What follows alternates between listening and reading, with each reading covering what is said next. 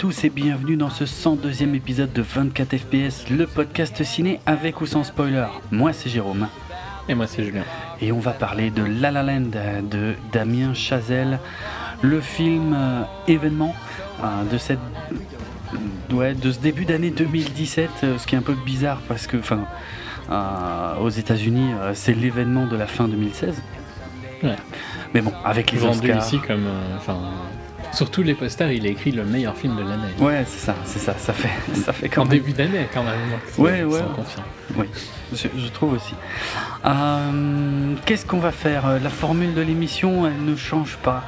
Euh, on va d'abord un petit peu euh, parler du, du réal, de son parcours, de, de la création du film, quelques anecdotes et donner notre avis intégralement sans spoiler.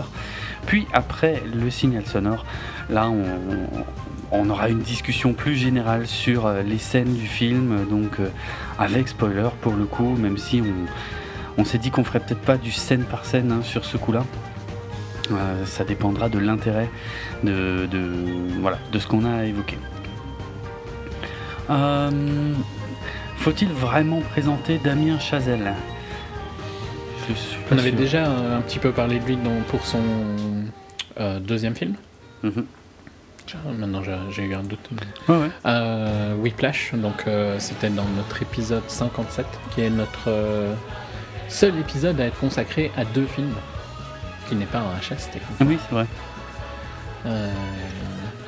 Donc on était tous les deux ultra fans de Whiplash, ça reste... Ouais. ma- je sais pas si c'était ton film préféré de l'année ou pas, mais c'était, il était tous les deux... Moi j'ai un doute si je l'avais placé premier ou deuxième avec Boyhood. Euh, ça reste probablement euh, un des meilleurs films depuis 2-3 ans. S'il, ressort- s'il était ressorti cette année, il aurait été premier dans mon top. Mm. Mm. Donc euh, on a déjà un petit peu parlé de, de ça sur cet épisode-là. C'est pas un réalisateur euh, super connu dans le sens où voilà, ce n'est que son troisième film, mais c'est la consécration euh, du succès quoi, là, avec La La Land. Euh, oui, oui, oui, oui. Succès critique avec Whiplash Mhm. euh, et euh, succès commercial en plus avec euh, La La Land, critique et commercial avec La La Land. Mhm. Ouais, bah du coup en fait ouais pour faire le portrait de, de Damien Chazelle, autant commencer à parler justement du début de la naissance de, de, de La La Land et puis euh, bah, ça nous permettra de parler de lui puisque c'est un projet qui est assez vieux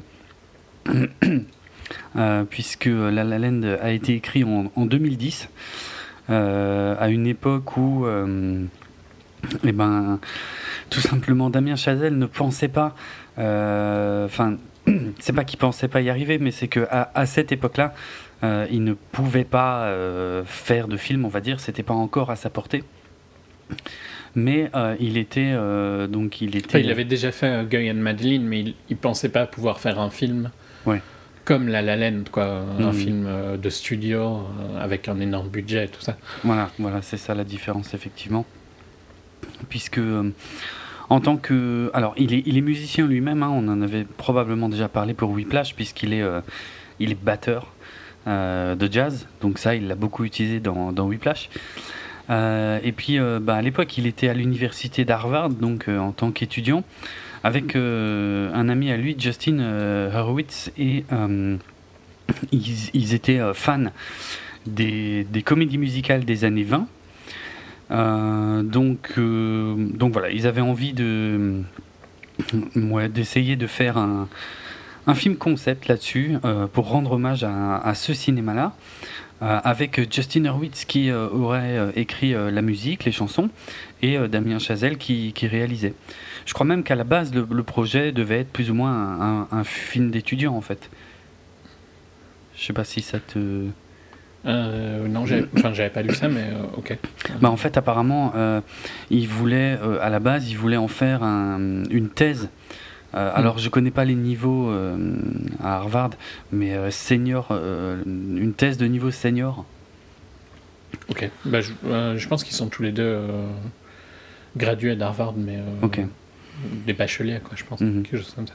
Bon, en tout cas, ils ont, peu- ils se sont, ils- comment dire, ils ont finalement plutôt euh, utilisé le, le premier film en fait de Damien Chazelle euh, dans le cadre de leurs études, qui était donc Guy and Madeline on a Park Bench, euh, que ni toi ni moi n'avons vu. Si je, Non, j'ai toujours, j'ai pas eu le temps de le trouver et de pouvoir le voir. ok. J'aurais bien voulu, mais voilà, le temps a manqué. Mhm. Euh, ouais, bon, ouais. il y a, y a de la danse, il y a du jazz. Je veux dire, on est, euh, on est dans l'univers de Chazelle, hein, il y a- il y a, aucun doute. Et euh, il tenait. Mais avec un côté beaucoup plus euh, cinéma vérité, euh, plus dans le réel et tout ça, Ouais, a priori. qui ouais. n'est pas le cas de, de La La Land. Il y a débat, plus ou moins. Mais c'est Ouais, peut-être moins marqué dans La La Land, effectivement. On, est, on, on voit dans le même. Je pense que Whiplash est plus proche du même style. Et La La Land, euh, du fait d'être plus un hommage à un, à un style un peu différent. Mhm. Mais euh, on en parlera après. Ok. Bon, après ses études, il a continué à travailler sur le, sur le script, en tout cas. Euh, apparemment, un choix qui était présent assez tôt, c'était le, le fait de se concentrer sur la ville de Los Angeles, plutôt que, plutôt que Paris ou, euh, a priori, San Francisco. euh. en fait, euh, ouais, voilà, il voulait, faire un mix entre les comédies musicales qu'il aime bien et puis raconter une histoire sur la, ville de, Los Angeles. Donc inspiré notamment de des, des- des parapluies de Cherbourg, des demoiselles de, de Rochefort. Euh, il y a plein de trucs que je connais pas. hein. Euh, euh, chansons sous la pluie évidemment, mais le tout voilà le tout retravaillé dans une ambiance jazz. Donc quand même un, un gros projet. Il a d'ailleurs utilisé hein, certaines de ces thématiques euh, dans Whiplash. Bon, en fait, c'est surtout la partie jazz sur laquelle il s'est, concentré dans, dans Whiplash, mais mais il y, avait cette thématique générale, en tout cas, qu'il voulait aborder. C'était le, le- l'ascension. Il y, a, y quand même la, la thématique aussi de vouloir être une star, hein, de Exactement. vouloir être euh, qu'on se rappelle de toi, l'importance de pour avoir revu euh, Whiplash il y a pas longtemps, euh, il y a une il y a une scène que je trou- que j'avais trouvé excellente au dîner euh, au ciné pardon et euh, que j'ai re-retrouvée euh, tout aussi parfaite maintenant.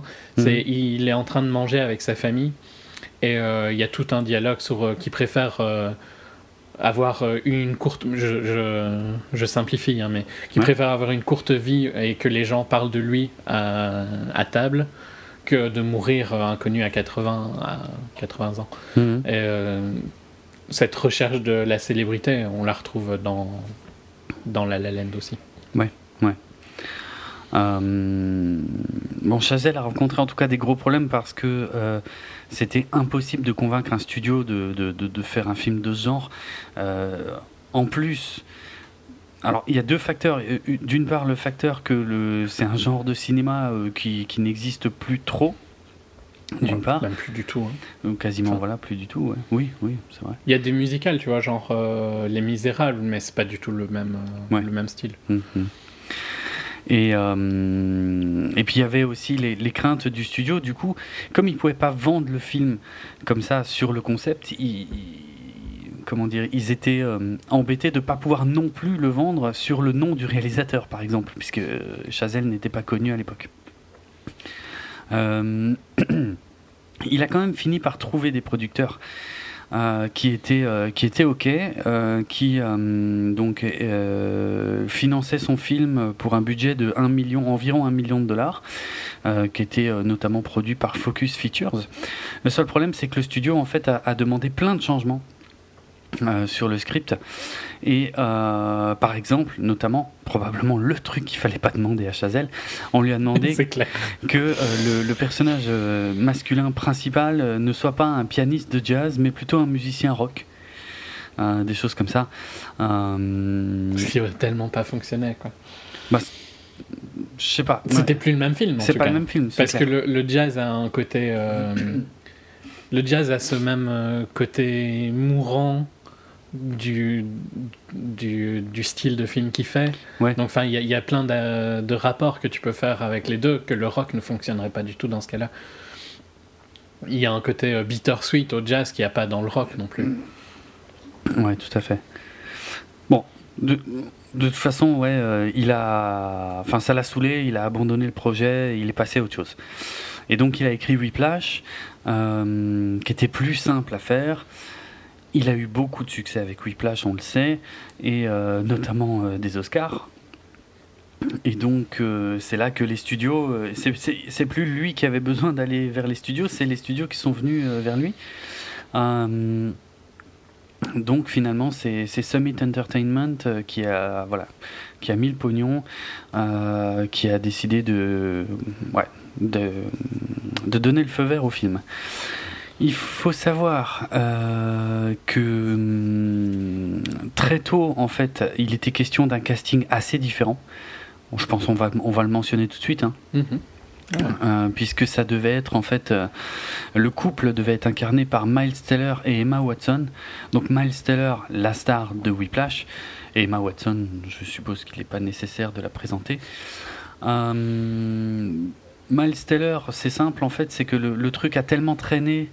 euh, donc il était probablement déjà là avant en fait. hein. Le truc a tellement traîné que lui a fini par se lasser et passer à autre chose. Il y a aussi, il, pa- il paraît, hein, la rumeur que c'est qu'il n'était pas payé assez. Ah, d'accord. Ah, c'est différent. Donc il y a aussi ça comme euh, petite euh, anecdote. Ok. Euh, tandis qu'Emma Watson, elle, en fait, a, a, a choisi d'apparaître dans, dans le film live euh, de Disney, euh, La Belle et la Bête, qui va sortir là pendant Mhm. l'année 2017. Un choix intelligent. Euh, Financièrement, oui. Euh...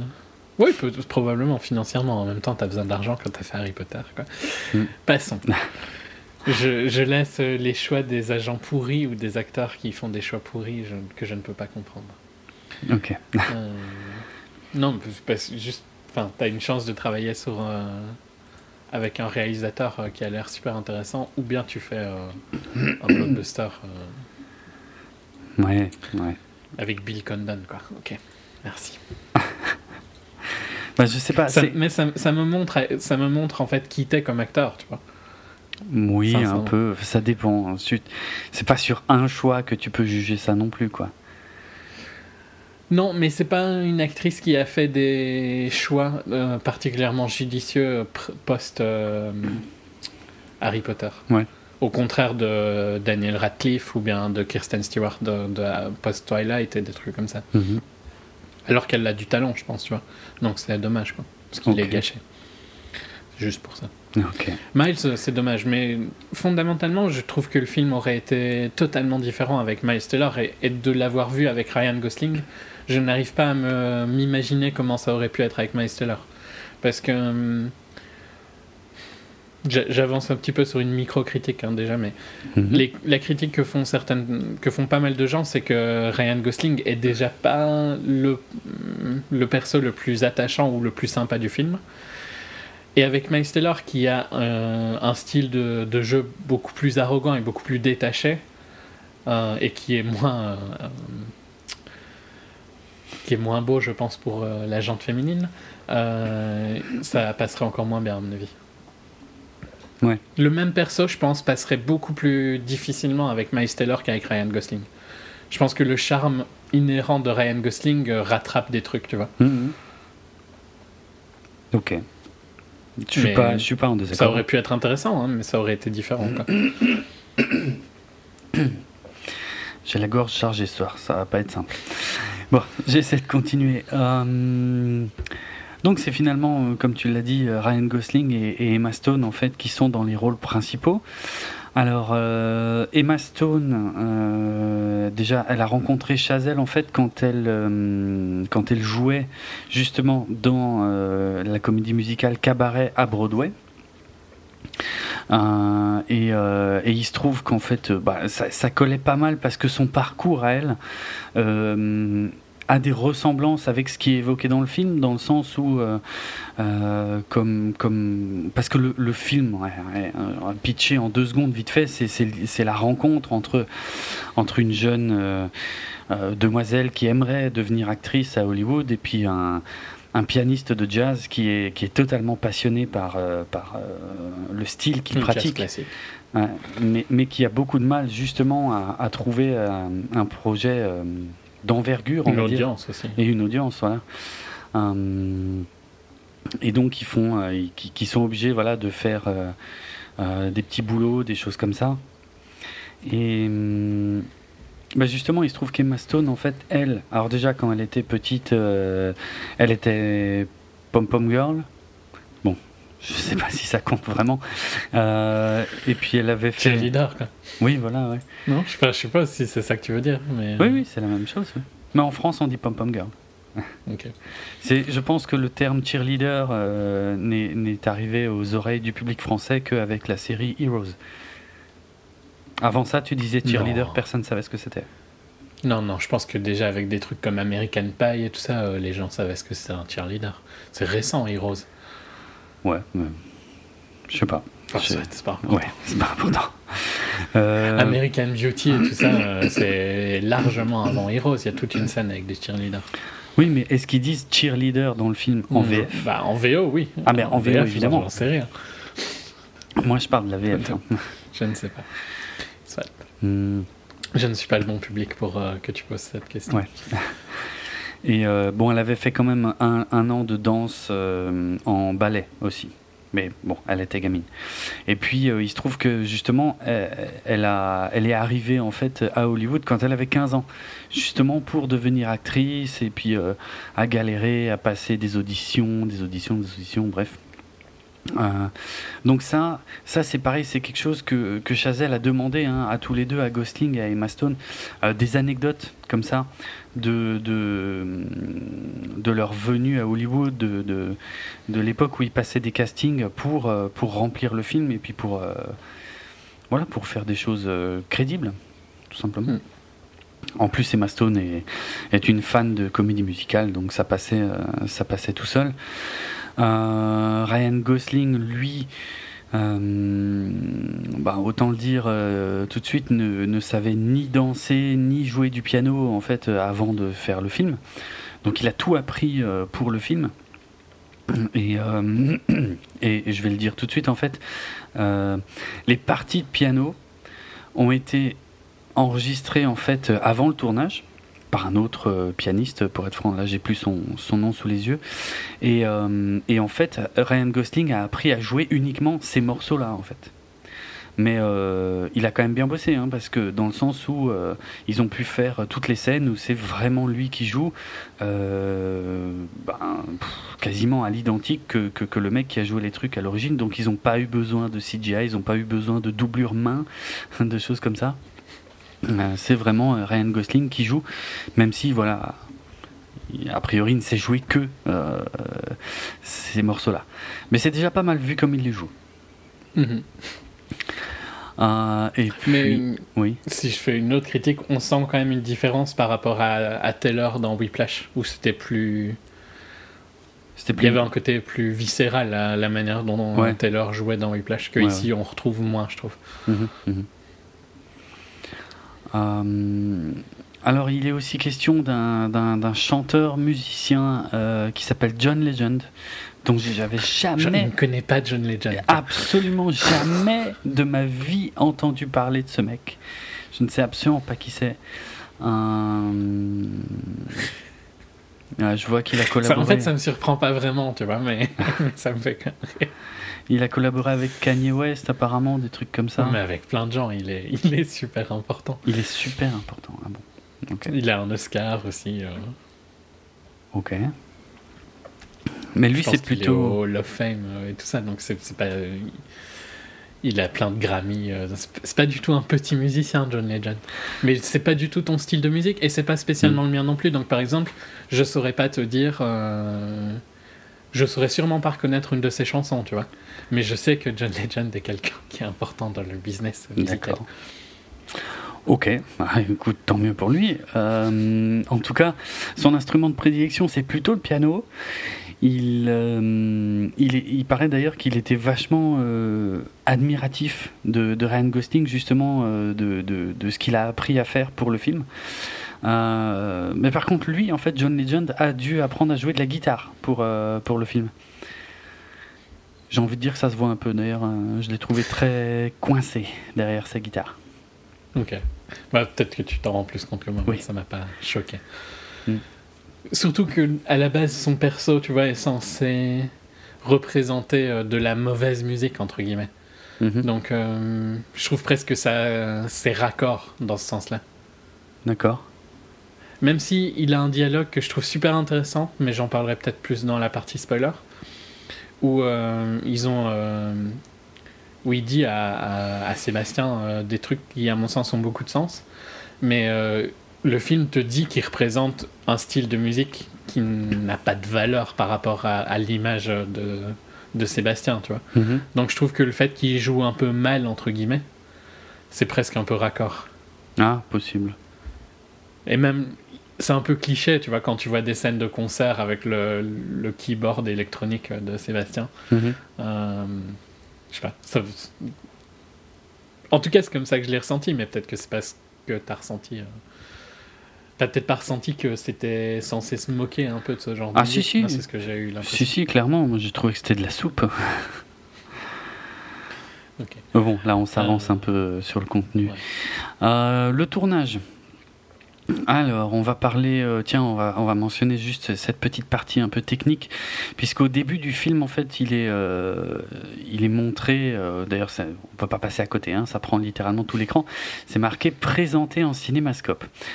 Or, euh, Pas tourné en cinéma. et ben voilà, pas tourner en cinémascope, c'était euh, c'était pas possible en fait. C'était ce que voulait Chazelle, mais c'était impossible parce que bah, il existe a priori aujourd'hui plus d'équipements qui permettent de, de tourner en cinémascope. Donc euh, il a quand même tourné euh, en sur du film, hein, pas en numérique, mais en, Mhm. en, en écran large. Je sais pas comment dire, en widescreen, mais mais pas un vrai cinémascope en fait. Le, le, je pense que le film a été retaillé derrière pour être présenté comme il le voulait. Euh, et puis voilà, sur le lieu, bah, on l'a dit, hein, euh, La La Land, euh, c'est. euh, Enfin, LA. Enfin, ça reste tourné avec quand même ma- du matériel qui te donne une image un peu style cinémascope, même si elle est oui, pas. oui, je pense, oui. Ça te. Enfin, instantanément, quand le film a commencé, en dehors du fait que, par exemple, ça utilise un, un style de logo qui était très euh, RKO, donc euh, de l'époque, plus Ouais. le cinémascope, t'es dans les années 60, quoi, quand tu vois ça. Euh, T'es transporté instantanément, je trouve que ça fonctionne super bien, même s'il n'a pas pu avoir un cinémascope, enfin, ce Mhm. qui était impossible. Mm. Bon, c'est de l'ordre du détail, je dirais presque. Sauf- Enfin, Ah, peut-être pas pour lui, mais pas Mhm, pour Chazelle. ok, euh, bon. Non, c'est pas du détail. Alors c'est du détail quand euh, quand Tarantino le fait. Ben ouais. Ok. Moi je trouve pas que c'est du détail. Je trouve que c'est une volonté de réalisateur euh, Oui, et ça change le ton du truc quoi. un petit peu, Mais oui. euh, par contre, je suis d'accord que c'est pas pour tout le monde. C'est pour euh, un public nerd quoi. Euh, donc le lieu, oui, je l'ai dit, hein, Los Angeles. Euh, donc ça a vraiment été filmé à Los Angeles, euh, à plein, plein, plein d'endroits. Euh, Chazelle a fait beaucoup de recherches dans des quartiers. Il voulait certains types de bâtiments. Il voulait, voilà, euh, des trucs pas forcément connus, mais d'autres beaucoup plus, iconiques. hein, notamment l'observatoire Griffiths, qui tient une place assez importante dans le film et qui, coûtait une fortune à louer d'ailleurs. hein, J'en reparlerai. Euh, et puis euh, l'autoroute, mais bon, je sais pas si je dois parler de l'autoroute maintenant. On va dire que ouais, ça, fait partie du spoiler, donc euh, on va pas pas forcément euh, dévoiler ça. Il y a aussi des lieux et des lumières particulières qui étaient, qui étaient voulues par Chazelle. Donc ils ont bien galéré, mais ils l'ont fait. On en reparlera aussi, je pense, peut-être plus facilement dans les spoilers. En tout cas, il a quand même réussi à, à- à tourner euh, dans deux lieux. euh, qui étaient euh, bah, auxquels il tenait beaucoup, mais euh, où a priori il était plus possible de, de tourner. Je, j'imagine que tu les as les lieux? Ou- Bah, je pense, mais j'ai peur maintenant de. Au, au Rialto, déjà, je suppose. Voilà. Il y a d'une part le Rialto qui était fermé, euh, je sais pas du tout depuis quand. Bon, ça fait, ça fait un petit temps, je crois. Ouais. Et donc ils ont rouvert pour lui pour qu'il puisse tourner dedans. Et puis un, un petit un petit funiculaire en fait qui est en ville qui s'appelle le Angel's Flight euh, qui avait été fermé en 2013 en fait euh, apparemment suite à un déraillement Euh, et ils ont réussi à, à- à- à rouvrir le truc à refaire fonctionner le truc juste pour juste pour le tournage Euh, si ça se trouve euh, ça va de- redevenir un endroit culte de la ville et, et peut-être euh, pousser un peu la réouverture du truc. Mm. Euh, voilà, voilà pour les grandes lignes en fait de, de, de ce que je pouvais dire. Euh, j'ai- quelques anecdotes. Alors, euh, il faut que je fasse attention. Donc, les anecdotes sans spoiler. Donc, l'entraînement de Ryan Gosling au piano, c'était quand même deux heures, deux heures par jour, six jours par semaine pour apprendre donc les morceaux par cœur. Bon, j'ai envie de dire à ce rythme-là, ça doit aller vite.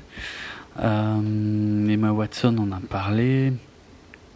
Ouais, après, de toute façon, au pire, je les ferai, euh, je les ferai à la fin ou pendant, ouais, parce que je les ai un peu en tête, mais je les ai pas tous dans l'ordre. euh. Et puis, il y en a beaucoup qui, qui correspondent à des passages précis du film, donc euh, voilà. Mhm. Il y a énormément de références en fait. C'est un film, euh, c'est un film référentiel, un film Ouais. hommage, et c'est un film qui, pour un amoureux de Haley et de, de ces films-là, quoi. Enfin, des films style Singing in the Rain, euh, Les Parapluies de Cherbourg euh, et tout ça. Donc il y a, c'est, c'est rempli de références, mais c'est vrai que c'est peut-être plus logique de les dire quand on est sur euh, Ouais. la scène en particulier. Euh, vu que moi, c'est principalement des, des, pareil, des scènes. Le bar qui est utilisé pour euh, le bar de Ryan Gosling au début, où il joue, Ouais.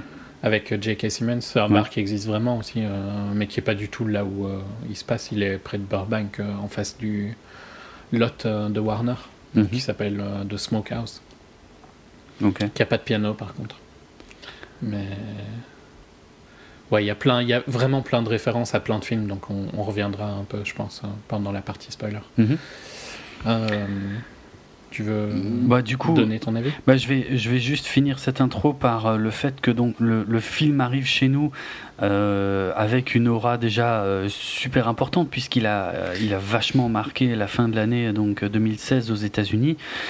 Puis c'est bien fait remarquer aussi aux, aux Golden Globes puisqu'il avait donc sept nominations et euh, que le film a remporté euh, ben, les, les sept récompenses dans les sept nominations, donc ce qui est euh, un nouveau record pour les Golden Globes. Mm. Donc Il a aussi le, il, il égalise le record de plus de nominations aux Oscars. Voilà, tout à fait. 14 nominations aux Oscars, ce qui est le, le record absolu jamais dépassé jusqu'ici. Donc il est le troisième, troisième film à, à avoir ça, avec aux côtés de Titanic, donc de James Cameron.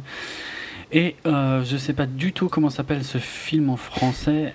Je, je vais vite regarder. Oh, je n'ai aucune idée non plus. Désolé. Alors, ça doit être euh, Eve. C'est All About Eve en, Ouais. en anglais. Bah, c'est Eve. en, en français, Eve, donc un film de, de 1950 qui ne me dit strictement rien. Euh, Ouais, du coup, ouais, oui, je, pense qu'on peut passer maintenant euh, du coup à la critique. Qu'est-ce que je fais? Ouais, je, je commence? Je t'en prie. Allez. Euh, je sais que c'est pas pour moi. Donc je suis allé voir le film. C'est- clair que de la base, c'était pas. Ah, Avant que tu donnes ta critique, par Oui. contre, je dirais que il est, il arrive avec une hype, mais euh, et je pense que ça risque d'être son problème euh, aux Oscars, c'est qu'il est déjà dans sa phase d'être détruit par la hype. Euh, et donc, Alors Même là, si je compte sur toi pour nous expliquer cette cuisine très complexe des Oscars où euh, quand la hype arrive trop tôt, du coup ça te flingue tes chances pour les Oscars, soi-disant. Ouais, parce que. euh, En fait, N'importe quoi. c'est assez marrant. Si tu, tu te rappelles qui a gagné l'année dernière? Donc, c'était Spotlight. hein. Ah, ok. Euh, et Spotlight partait pas du tout euh, comme un gagnant. Mais par contre, Spotlight a eu euh, juste le bon pic. Et si tu regardes les, les recherches Google par rapport à Spotlight, Mhm. ont augmenté juste un peu avant les Oscars. Les gens qui votent pour les Oscars, ils, ils- ça reste des êtres humains, ils regardent aussi. Ils doivent, tu vois, quand ils font leur vote final, ils regardent euh, ce qu'ils ont peut-être raté et euh, notre cerveau fonctionne avec le fait qu'on se rappelle plus du dernier truc qu'on a vu. Et donc, c'est ça qu'on a tendance à mettre plus haut, tu vois. C'est pour ça que euh, tous les films sortent à la fin d'année, comme ça, ton top 10, il est sur ceux-là. Tu, tu revois rarement des films du début d'année, même s'ils ont été très bien jugés, dans les tops de fin d'année Parce que tu les as oubliés, tu vois. Donc ça marche pareil pour les Oscars. Donc La La Land, il a piqué très très tôt. Ça veut dire que tous- les Oscars voteurs l'ont vu, globalement, maintenant, ouais. tu vois. Mais que jusqu'au moment où ils vont voter, il va y a- ils vont avoir encore des films à voir. Et donc, il- vu qu'il est dans sa descente, c'est pas dit que ça va pas lui coûter. Après, je trouve ça complètement con. Hein. Mhm. Et euh, La La Land est un film parfait à Oscar, dans le sens où c'est une lettre d'amour à Hollywood. Donc c'est- ça parle à mort aux gens qui votent pour les Oscars de dire oh regardez comment euh, Hollywood peut euh, sauver le monde et rendre tout le monde heureux et tout ça. C'est la même raison pourquoi The Artist a gagné quoi, sans sans mérite euh, aucun au contraire de La La Land. Mhm. Euh, mais je pense que tu vois, des trucs comme euh, Hidden Figures on, sont en train de piquer et ils piquent à un bien meilleur moment. Quoi. Parce que en plus, ils ont tout le côté racial qui va, qui va jouer à mort bah, sur le fait que, ah, regardez, euh, on, est, euh, on est ouvert et tout ça, on, on met ce film-là plutôt. Quoi. Donc, c'est. C'est juste mon opinion, hein. je dis pas que je vais avoir forcément raison, mais je pense qu'il il a eu son buzz un peu trop tôt. euh. En tout cas pour les Oscars, après ça lui a permis d'avoir des scores de malade. Mhm. Ouais. Et puis bon, il a quand même raflé la mise au, au Golden Globes. Ouais, mais qui ont pas beaucoup de valeur. euh. Oh putain. Le truc. Mais ils ont pas beaucoup de valeur, quoi. C'est- atroce, franchement. Non, mais c'est parce que mais il y a quasiment personne hein, vote au Golden Globes, c'est c'est tout petit. C'est euh, les Golden Globes n'ont aucun impact euh, sur les Oscars, euh, au contraire de ce que la presse française aime bien de dire. Mhm. les, ce, qui a, ce, ce qui te donne l'indice des Oscars, c'est plutôt les, les SAG, euh, tout- toutes les trucs des guildes en fait. Donc Screen Actors Directors, Directors Guild et tout ça. Tout cela te donne un indice de ce qui va gagner aux Oscars vu que c'est les mêmes gens qui votent. Au Golden Globe, c'est l'Hollywood Foreign Press. C'est genre une centaine de personnes. Et euh, c'est- uniquement. Eux, ils votent uniquement sur le hype, quoi. D'accord. Donc, euh, et le Golden Globe n'a pas un impact financier énorme en fait, au contraire des Oscars. Ça, Donc euh, ça ne vaut pas grand chose, tu vois, d'avoir un Golden Globe. Ok. Bon, en tout cas, bah, je, vais, je vais me servir de ça comme c'était tremplin. plus long pour. euh, Non, non, il n'y a pas de souci. Euh, puisque je confirme que les Golden Globes euh, ni les Oscars n'ont d'influence sur moi. euh, dans le sens où La La Land est... Je, je vais être très franc, hein, si je faisais pas 24 FPS, j'aurais pas été le voir. Mais vraiment. Ah, peut-être. euh, Pour d'autres raisons. Euh, ah bon? Ah, je sais pas, ta copine n'aurait pas voulu aller le voir. Bah écoute, euh, pas tant que ça en fait. Ok, Pas tant que ça. Donc, euh, alors je l'ai vu en avant-première, la salle était déjà blindée, ce qui... Enfin, je sais que c'est con ce que je vais dire là, mais disons que ça me saoule déjà avant que le film commence. Mais bref, je, je me suis dit, allez, euh, Open, je veux dire, euh, Damien Chazelle et... Elle Ah. fait un de tes films favoris Je euh, récents. J'irai pas jusque-là, mais enfin, euh, a- Bah, a, a l'air d'être un super. Oui, oui, j'avais beaucoup aimé Whiplash, donc pas de souci. Mais euh, donc voilà, je sais que c'est pas c'est pas un manchot, donc euh, je trouverai probablement euh, de quoi me plaire. Et, et je dois dire que, que ça a été le cas. Euh, ça a été le cas, euh, notamment la, la scène d'ouverture. Euh, qui est euh, qui est extraordinaire parce que autant euh, le, chant et la danse ne m'intéressent absolument pas mais du coup ça me permet de me concentrer sur l'aspect technique du film en fait, de comment ils ont fait et tout machin. Et là, je dois dire que dès la scène d'ouverture, ok, putain, chapeau quoi, vraiment assurage, mais c'est très très très très impressionnant, vraiment. Et puis, euh, bon, le ton du film est assez léger, c'est normal, c'est une comédie musicale. Quand le deuxième numéro musical arrive assez rapidement, euh, ça va, on s'est rythmé, euh, il y, a, y a de la pêche, euh, c'est super sympa.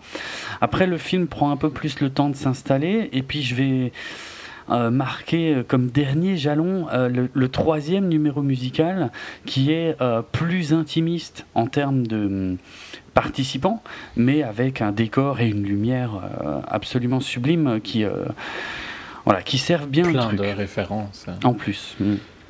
que j'ai peut-être probablement pas toutes vues. hein.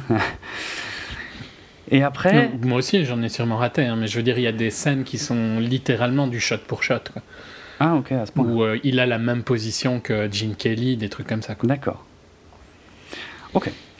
Euh, donc jusque-là, tout va bien, puisque je me dis, voilà, euh, autant je m'en fous de ce qui, leur arrive et de ce qu'ils chantent, mais euh, c'est joli à regarder, c'est impressionnant, puisque tous les numéros musicaux, c'est une volonté de, de Chazelle, puisque c'est comme ça que ça se faisait d'ailleurs il y a très longtemps. Tous les numéros musicaux sont faits en une seule prise, donc les plans séquences, ça m'excite. Je m'amuse beaucoup à regarder les mouvements de caméra, où ils vont, comment ils ont fait, à essayer de réfléchir à comment ça se passe aussi derrière. Enfin bref, euh, plutôt pas mal. Même plus que pas mal, vraiment, impressionné. Mais après cette scène-là, pour moi, c'est fini. C'est le début de l'ennui. Et, euh, et- et en plus, le film, en fait, propose de moins en moins de numéros musicaux. Mhm. euh, qui ont de moins en moins d'ampleur également. Et, je, et puis bref, pour conclure là-dessus, euh, sur le dernier, euh, je sais pas, tiers, quart, ou peut-être même la moitié du film, mais je me, La suis, moitié, je pense. je me suis emmerdé à Le film est, mourir. est- est assez long quand même. en Ouais, plus. ouais, ouais. Et à la fin, j'en pouvais plus, j'avais hâte que ça se finisse. Enfin, je veux dire, ça me, j'en avais plus rien à foutre depuis très longtemps de ce qui se passait. L'histoire est quand même relativement bateau. Il y a, bien sûr, il y a, il y a une volonté, il y a une tonalité un peu différente. Je veux dire, euh, Chazelle essaie de faire un mix entre la comédie musicale pure et la réalité. Ce qui est pas Bah, inintéressant. Notam- mais voilà, mais, mais le problème, c'est que quand. Pour, moi, ça en vient quasiment à plomber le film à un moment, tu vois. Et donc, déjà, moi, à la base, je suis pas ultra réceptif ni au concept, ni à. Ni, euh, je sais pas, ni, au- ni à l'histoire, ni à rien. En plus, il y a de moins en moins de musique, il y a de moins en moins de trucs, et puis, mais je me suis emmerdé à crever. Euh, donc, au final, moi, vraiment, tout ce que j'en retiens aujourd'hui, parce que j'ai vite oublié le film quand j'en suis sorti, hein. Euh, et j'en retiens vraiment que les trois premiers numéros musicaux et le reste, zéro quoi. Là où je suis pas d'accord avec toi, c'est que je trouve que euh, pour moi, la plus jolie chanson de toutes, c'est City of Stars, qui vient plus tard dans le film. Mais elle y est- Mais qui est beaucoup plus intimiste, hein, par contre. mais il y a plusieurs versions de City of Stars, je crois qu'elle y est au début. Ouais, mais celle où il la chante, lui, Ok. qui est, je pense, le quatrième ou le cinquième. euh, Mais oui, c'est un thème qui revient euh, tout le temps, City of Stars. Mhm. Donc euh, voilà, quand j'entends qu'il y a des gens qui sortent de la salle, qui ont envie de danser et tout machin, je me, je me demande si on a vu le même film, parce que c'est pas possible. Ils ont vu que le début et puis euh, leur, leur cerveau a, a gelé pendant le reste, parce que franchement, je me suis emmerdé, mais comme rarement. Et pourtant, je m'emmerde pas mal au ciné ces derniers temps. Mais là, c'était l'un des pires euh, que j'ai eu ces derniers temps, quoi. Donc euh, toute cette hype me gonfle finalement d'autant plus parce que bah, il y, a des- moments de bravoure extraordinaires. Les, acteurs sont, très sympas, euh, ils, se débrouillent très bien, euh, malgré le fait qu'ils soient pas forcément professionnels dans, dans le style qu'on leur demande. Ça marche. Mais pour moi, ça marche au début en fait. Et quand l'histoire prend le pas sur la technique, pour moi, le film ne propose plus grand chose. Et je me fais chier, mais terrible quoi. Euh, Ouais, bon, forcément, je suis pas d'accord, hein, mais euh, Mm. je vais détailler un peu pourquoi. Euh, je vais déjà commencer par dire que j'ai adoré le film, mais parce que je pense que c'est. euh, je, dois être, je dois remplir toutes les cases de son public. Je considère Chantons sous la pluie comme un des meilleurs films de tous les temps. J'adore les films qui sont des lettres d'amour au cinéma et à LA et tout ça. Donc euh, de base, on part sur un truc qui me parle euh, à 300%. Euh, après, même si j'adore le film, je trouve qu'il a quand même pas mal de défauts. euh, Mhm. et, et c'est là où je comprends pas trop la hype non plus, en fait, et où je vais être d'accord avec toi. Je, je, re- je redis, hein, moi, en tant, s'il était sorti en 2016, c'est largement mon film favori de l'année, tu vois. Ouais. Mais ça ne lui empêche. Mais c'est mon film favori dans un sens parce que euh, c'est un peu comme mon Rogue One, quoi, tu vois, dans le sens où il y a plein de, de petits easter eggs, il y a plein de trucs qui me rappellent Mhm. des moments du cinéma. Et si tu as étudié le cinéma, c'est un film d'un mec qui adore le cinéma. Donc euh, c'est obligé que tu vas, tu vas apprécier ça, tu vois. Ouais. Mais euh, j'arrive pas vraiment à comprendre où le public, comme tu dis, qui sort en disant qu'ils ont envie de danser, c'est pas du tout le feeling de la fin du film en plus. Bah c'est ouais. ultra euh, bittersweet comme euh, fin. Mm. C'est pas. euh, c'est- juste. Je trouve que c'est un point fort du film, mais je comprends pas comment c'est ça que tu ressors du film, tu vois. Je dis pas que le film est pas positif dans la première partie. Clairement, les trois premières séquences sont vraiment euh, uplifting et tout ça, et ça fait du bien. Mais tout le reste est par contre euh, pas spécialement dans ce sens-là. Et même si j'adore, euh, c'est ils sont clairement pas euh, Gene Kelly ou Debbie Reynolds. hein. Ils ont pas du tout le même talent. Mm. Euh, dans la la scène où ils sont tous les deux, dans le- la, la- la partie musicale où ils sont tous les deux, c'est assez flagrant qu'il n'y a pas du tout le même talent que dans Chantons sous la pluie. Quoi. Ouais. Euh, je dis pas que ça, ça passe pas bien à l'écran, ça passe bien. Parce qu'on ne voit plus jamais ça et que donc je suis content de voir ça, tu vois. Je suis content de le voir euh, se pendre à un lampadaire de la même manière que Gene Kelly. Mais hum, Probablement le seul egg que j'ai repéré. Euh, il est facile hein, aussi celui-là, mais Mm. enfin tu vois, euh, je, je vois pourquoi ça fonctionne sur moi, je vois pas comment ça fonctionne sur les autres en fait. J'arrive pas vraiment à comprendre ce qu'ils en ressortent tellement, parce que je trouve que le film, dans, même si je suis moins négatif que toi dans la deuxième partie, parce que je suis quand même investi dans leur histoire, je trouve qu'il y a des moments qui, qui fonctionnent bien, je trouve que l'audition par exemple fonctionne bien, je trouve qu'il y a quelques scènes... euh, où il y a des petits détails qui fonctionnent, mais j'en parlerai en spoiler. Par exemple, à un moment, elle a un coup de fil avec sa mère, Mhm. et euh, tu, il entend ce coup de fil, et ça a une répercussion sur une scène plus tard et sur une, euh, sur une autre euh, discussion qu'ils ont plus tard. Ouais. Et tout ça, c'est, tu vois, je trouve que c'est, des bons petits détails, mais euh, je couperai largement 20 minutes du film parce qu'il est trop long. Et il y a dans la deuxième partie un petit manque de rythme, quoi, quand même. Ah ouais. Donc, Grave. euh, même si euh, je, suis- je suis pas du tout négatif comme toi, hein, j'ai j'ai quand même adoré, mais il est pas parfait, quoi. Euh, Non. Et c'est là où je comprends pas trop, trop la. Enfin, tant mieux, hein, ils gèrent bien leur marketing. hein. donc, euh, Oui, voilà, bah ça ils ont, ils ont réussi, c'est clair. Euh, Mais où, enfin, qu'est-ce qu'il y a finalement de, de- si impressionnant dans ce film en, en dehors, comme dit, des, des, des, des numéros musicaux du début euh, Et puis, ok, la passion du réalisateur, tu, tu la ressens, il n'y a pas de souci. Mais le film ne propose rien de neuf. Alors, c'était pas le but.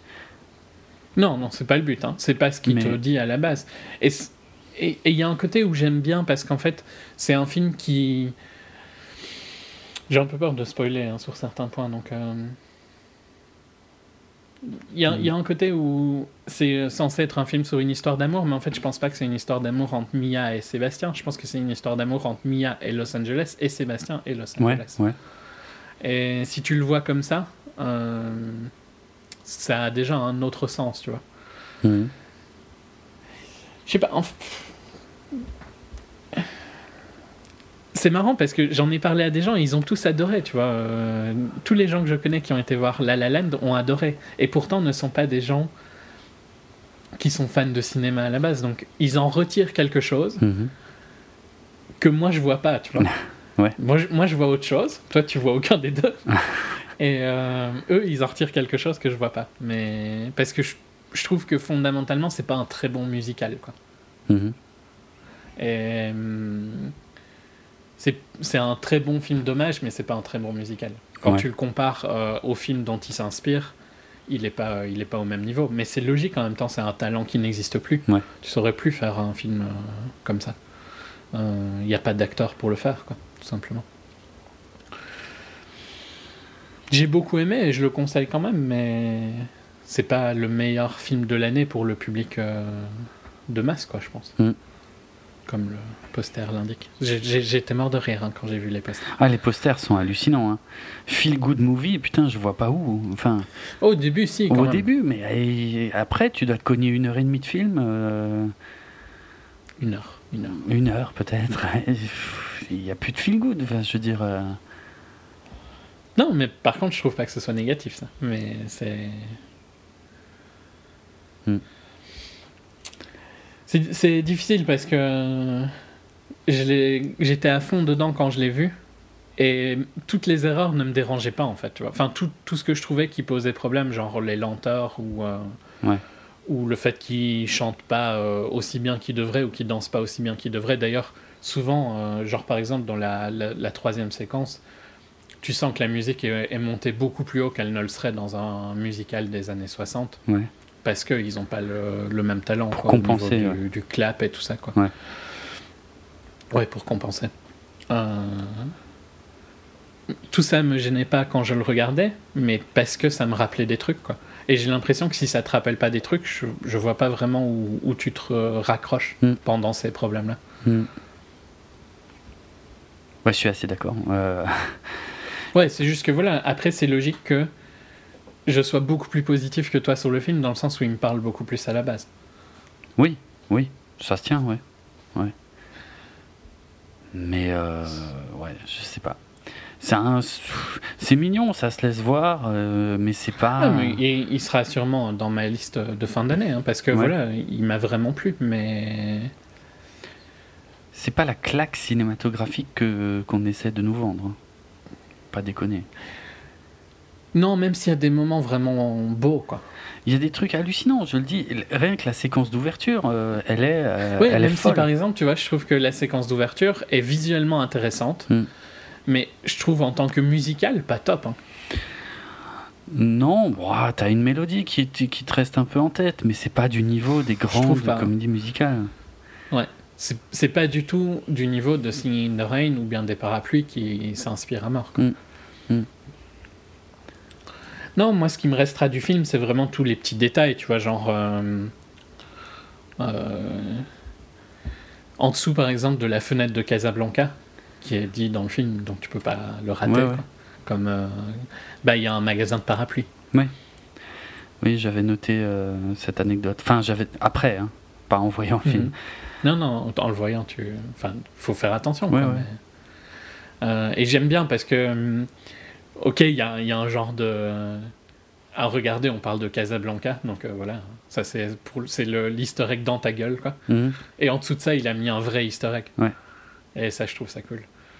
Euh, Ouais, il y a plein de petits trucs, il y a plein de petits détails, c'est bien pensé c'est. Je suis sûr que ça fonctionne bien sur les easter eggs, ouais, pour les fans du genre. Hmm? Hmm? Pas de problème avec ça. C'est un, film que je prendrais plaisir à revoir. J'irai le revoir au ciné euh, une ou deux fois, juste pour revoir un peu certains eggs que j'ai ratés, quoi. Donc, euh, mais. Mais ça me surprend pas du tout ton avis en fait. Ton avis, c'est exactement ce que je m'attendais. Hmm. Je m'attendais à ce que tu sois impressionné par certains de ces plans parce qu'ils sont quand même bien montés. Ouais. Euh, et- je m'attendais par contre à peut-être que t'aimes plus la fin, que je trouve quand même vraiment assez incroyable. Ah ouais, Le non. montage de fin est, est super beau, mais je pense que t'étais déjà trop hors du film Ouais, euh, complètement. à ce moment-là. Complètement. Euh, je détaillerai plus de trucs en spoiler. J'ai un peu peur Hmm. de dire une, euh, un truc qui spoil. Ok. Bah, je le conseille aux fans du genre, on va dire. Et à part ça, je vois pas. Aux fans, du, aux fans du- de l'histoire du cinéma, je pense que ça un Aussi, film oui. pour, euh, pour, pour eux. Quoi. Euh, je, je re- redis qu'en tant que musical, je trouve que c'est quand même pas top, top, top. Quoi. Ouais. Je trouve pas qu'ils ont euh, un talent tous les deux euh, incroyable. Mhm. Et, et d'ailleurs, j'ai souvent lu que euh, les gens aimaient pas le perso de Gosling et aimaient beaucoup mieux le perso de Mia. Ouais. J'ai pas vraiment eu ce ressenti-là, moi, dans le film. Je trouvais que tous les deux étaient à peu près équivalents. Euh, elle l'a un peu plus à... Ouais, elle, a un peu plus... elle peut montrer un peu plus son range. Mhm. Et lui est plus dans son rôle. Mais je trouve que tous les deux ont- sont assez euh, égocentriques et, euh, et égoïstes euh, de la même manière. Quoi. Ouais, ouais. Donc j'ai pas eu un, un ressenti que...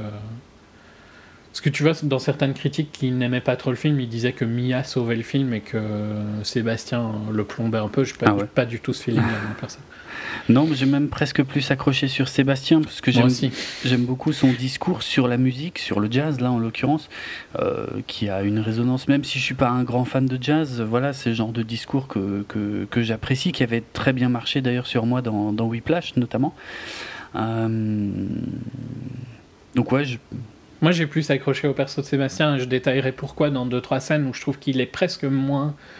En fait, il a une, euh, un moment du film qui est clé, qui pour moi montre que euh, les critiques qu'on lui fait n'ont aucun sens. Quoi. Mais je détaillerai en spoiler. Parce que là, on est vraiment dans la deuxième partie large. Quoi. Ok. Euh, voilà. eh ben on va on va passer à la partie avec spoiler alors? Allons-y. Allez, signal sonore. Euh, donc euh, ouais, bah, j'ai déjà évoqué hein, le, le logo Cinémascope. Hmm. Euh, le, le logo du début aussi, hein, avant Cinémascope, Ouais, hein, est Summit. très à l'ancienne. ouais, ouais. De Summit, mais dans un style RKO et tout ça. Ouais, puis qui rappelle un peu Paramount avec la petite montagne. Hmm. Oui, mais enfin, c'est un, peu un mix de tous les logos de l'époque, mais Oui. enfin, c'est un hommage au logo de l'époque. quoi. Et Cinémascope pour les nerds qui était de 53 à 67. Donc les films en Cinémascope. Ok. Euh, alors la scène d'ouverture sur l'autoroute. Alors déjà, ça m'a permis, quand je l'ai vu, en fait, je me suis dit, ah ça y est, je comprends enfin euh, le sketch d'ouverture des Golden Globes. Euh, puisque je l'avais vu, mais en fait, ça n'avait pas de sens avant de voir euh, La La Land. Euh, alors, il y a plein de, de trucs intéressants, donc, puisqu'ils ont, euh, ils ont tourné ça, je crois, pendant un week-end. Euh, ils ont, il y a eu deux jours de tournage, même si au final c'est une seule prise hein, qui a été retenue, puisque c'est une seule, donc c'est filmé En en, plan séquence. en plan séquence. Mais euh, alors, il y a quelques données intéressantes là-dessus, puisqu'ils n'avaient pas pu répéter sur l'autoroute. Ils avaient répété ça euh, sur un parking. Et euh, il faut savoir qu'ils enchaînaient les prises à toute vitesse en fait, Euh, ce qui était d'ailleurs pas évident du tout à faire parce qu'ils faisaient ce jour-là euh, ou ces jours-là, je crois que j'avais noté 43 degrés. Où est-ce que j'ai ça? Ouais, c'est ça, 43 degrés à cet endroit-là. Et en fait, tous les tous les danseurs, tous les chanteurs danseurs en fait, avaient des, des vêtements de rechange. Euh, donc euh, parce que quand ils finissaient une prise, ils étaient euh, trempés sueur quoi. Donc euh, ils faisaient une prise, dès qu'ils finissaient, ils se changeaient et ils refaisaient une prise et entre temps les autres vêtements avaient séché. Enfin voilà quoi. Voilà un peu les conditions. Puis il y avait apparemment un opérateur qui était caché derrière les voitures, qui leur gueulait des trucs. Enfin c'est assez impressionnant en tout cas comme organisation.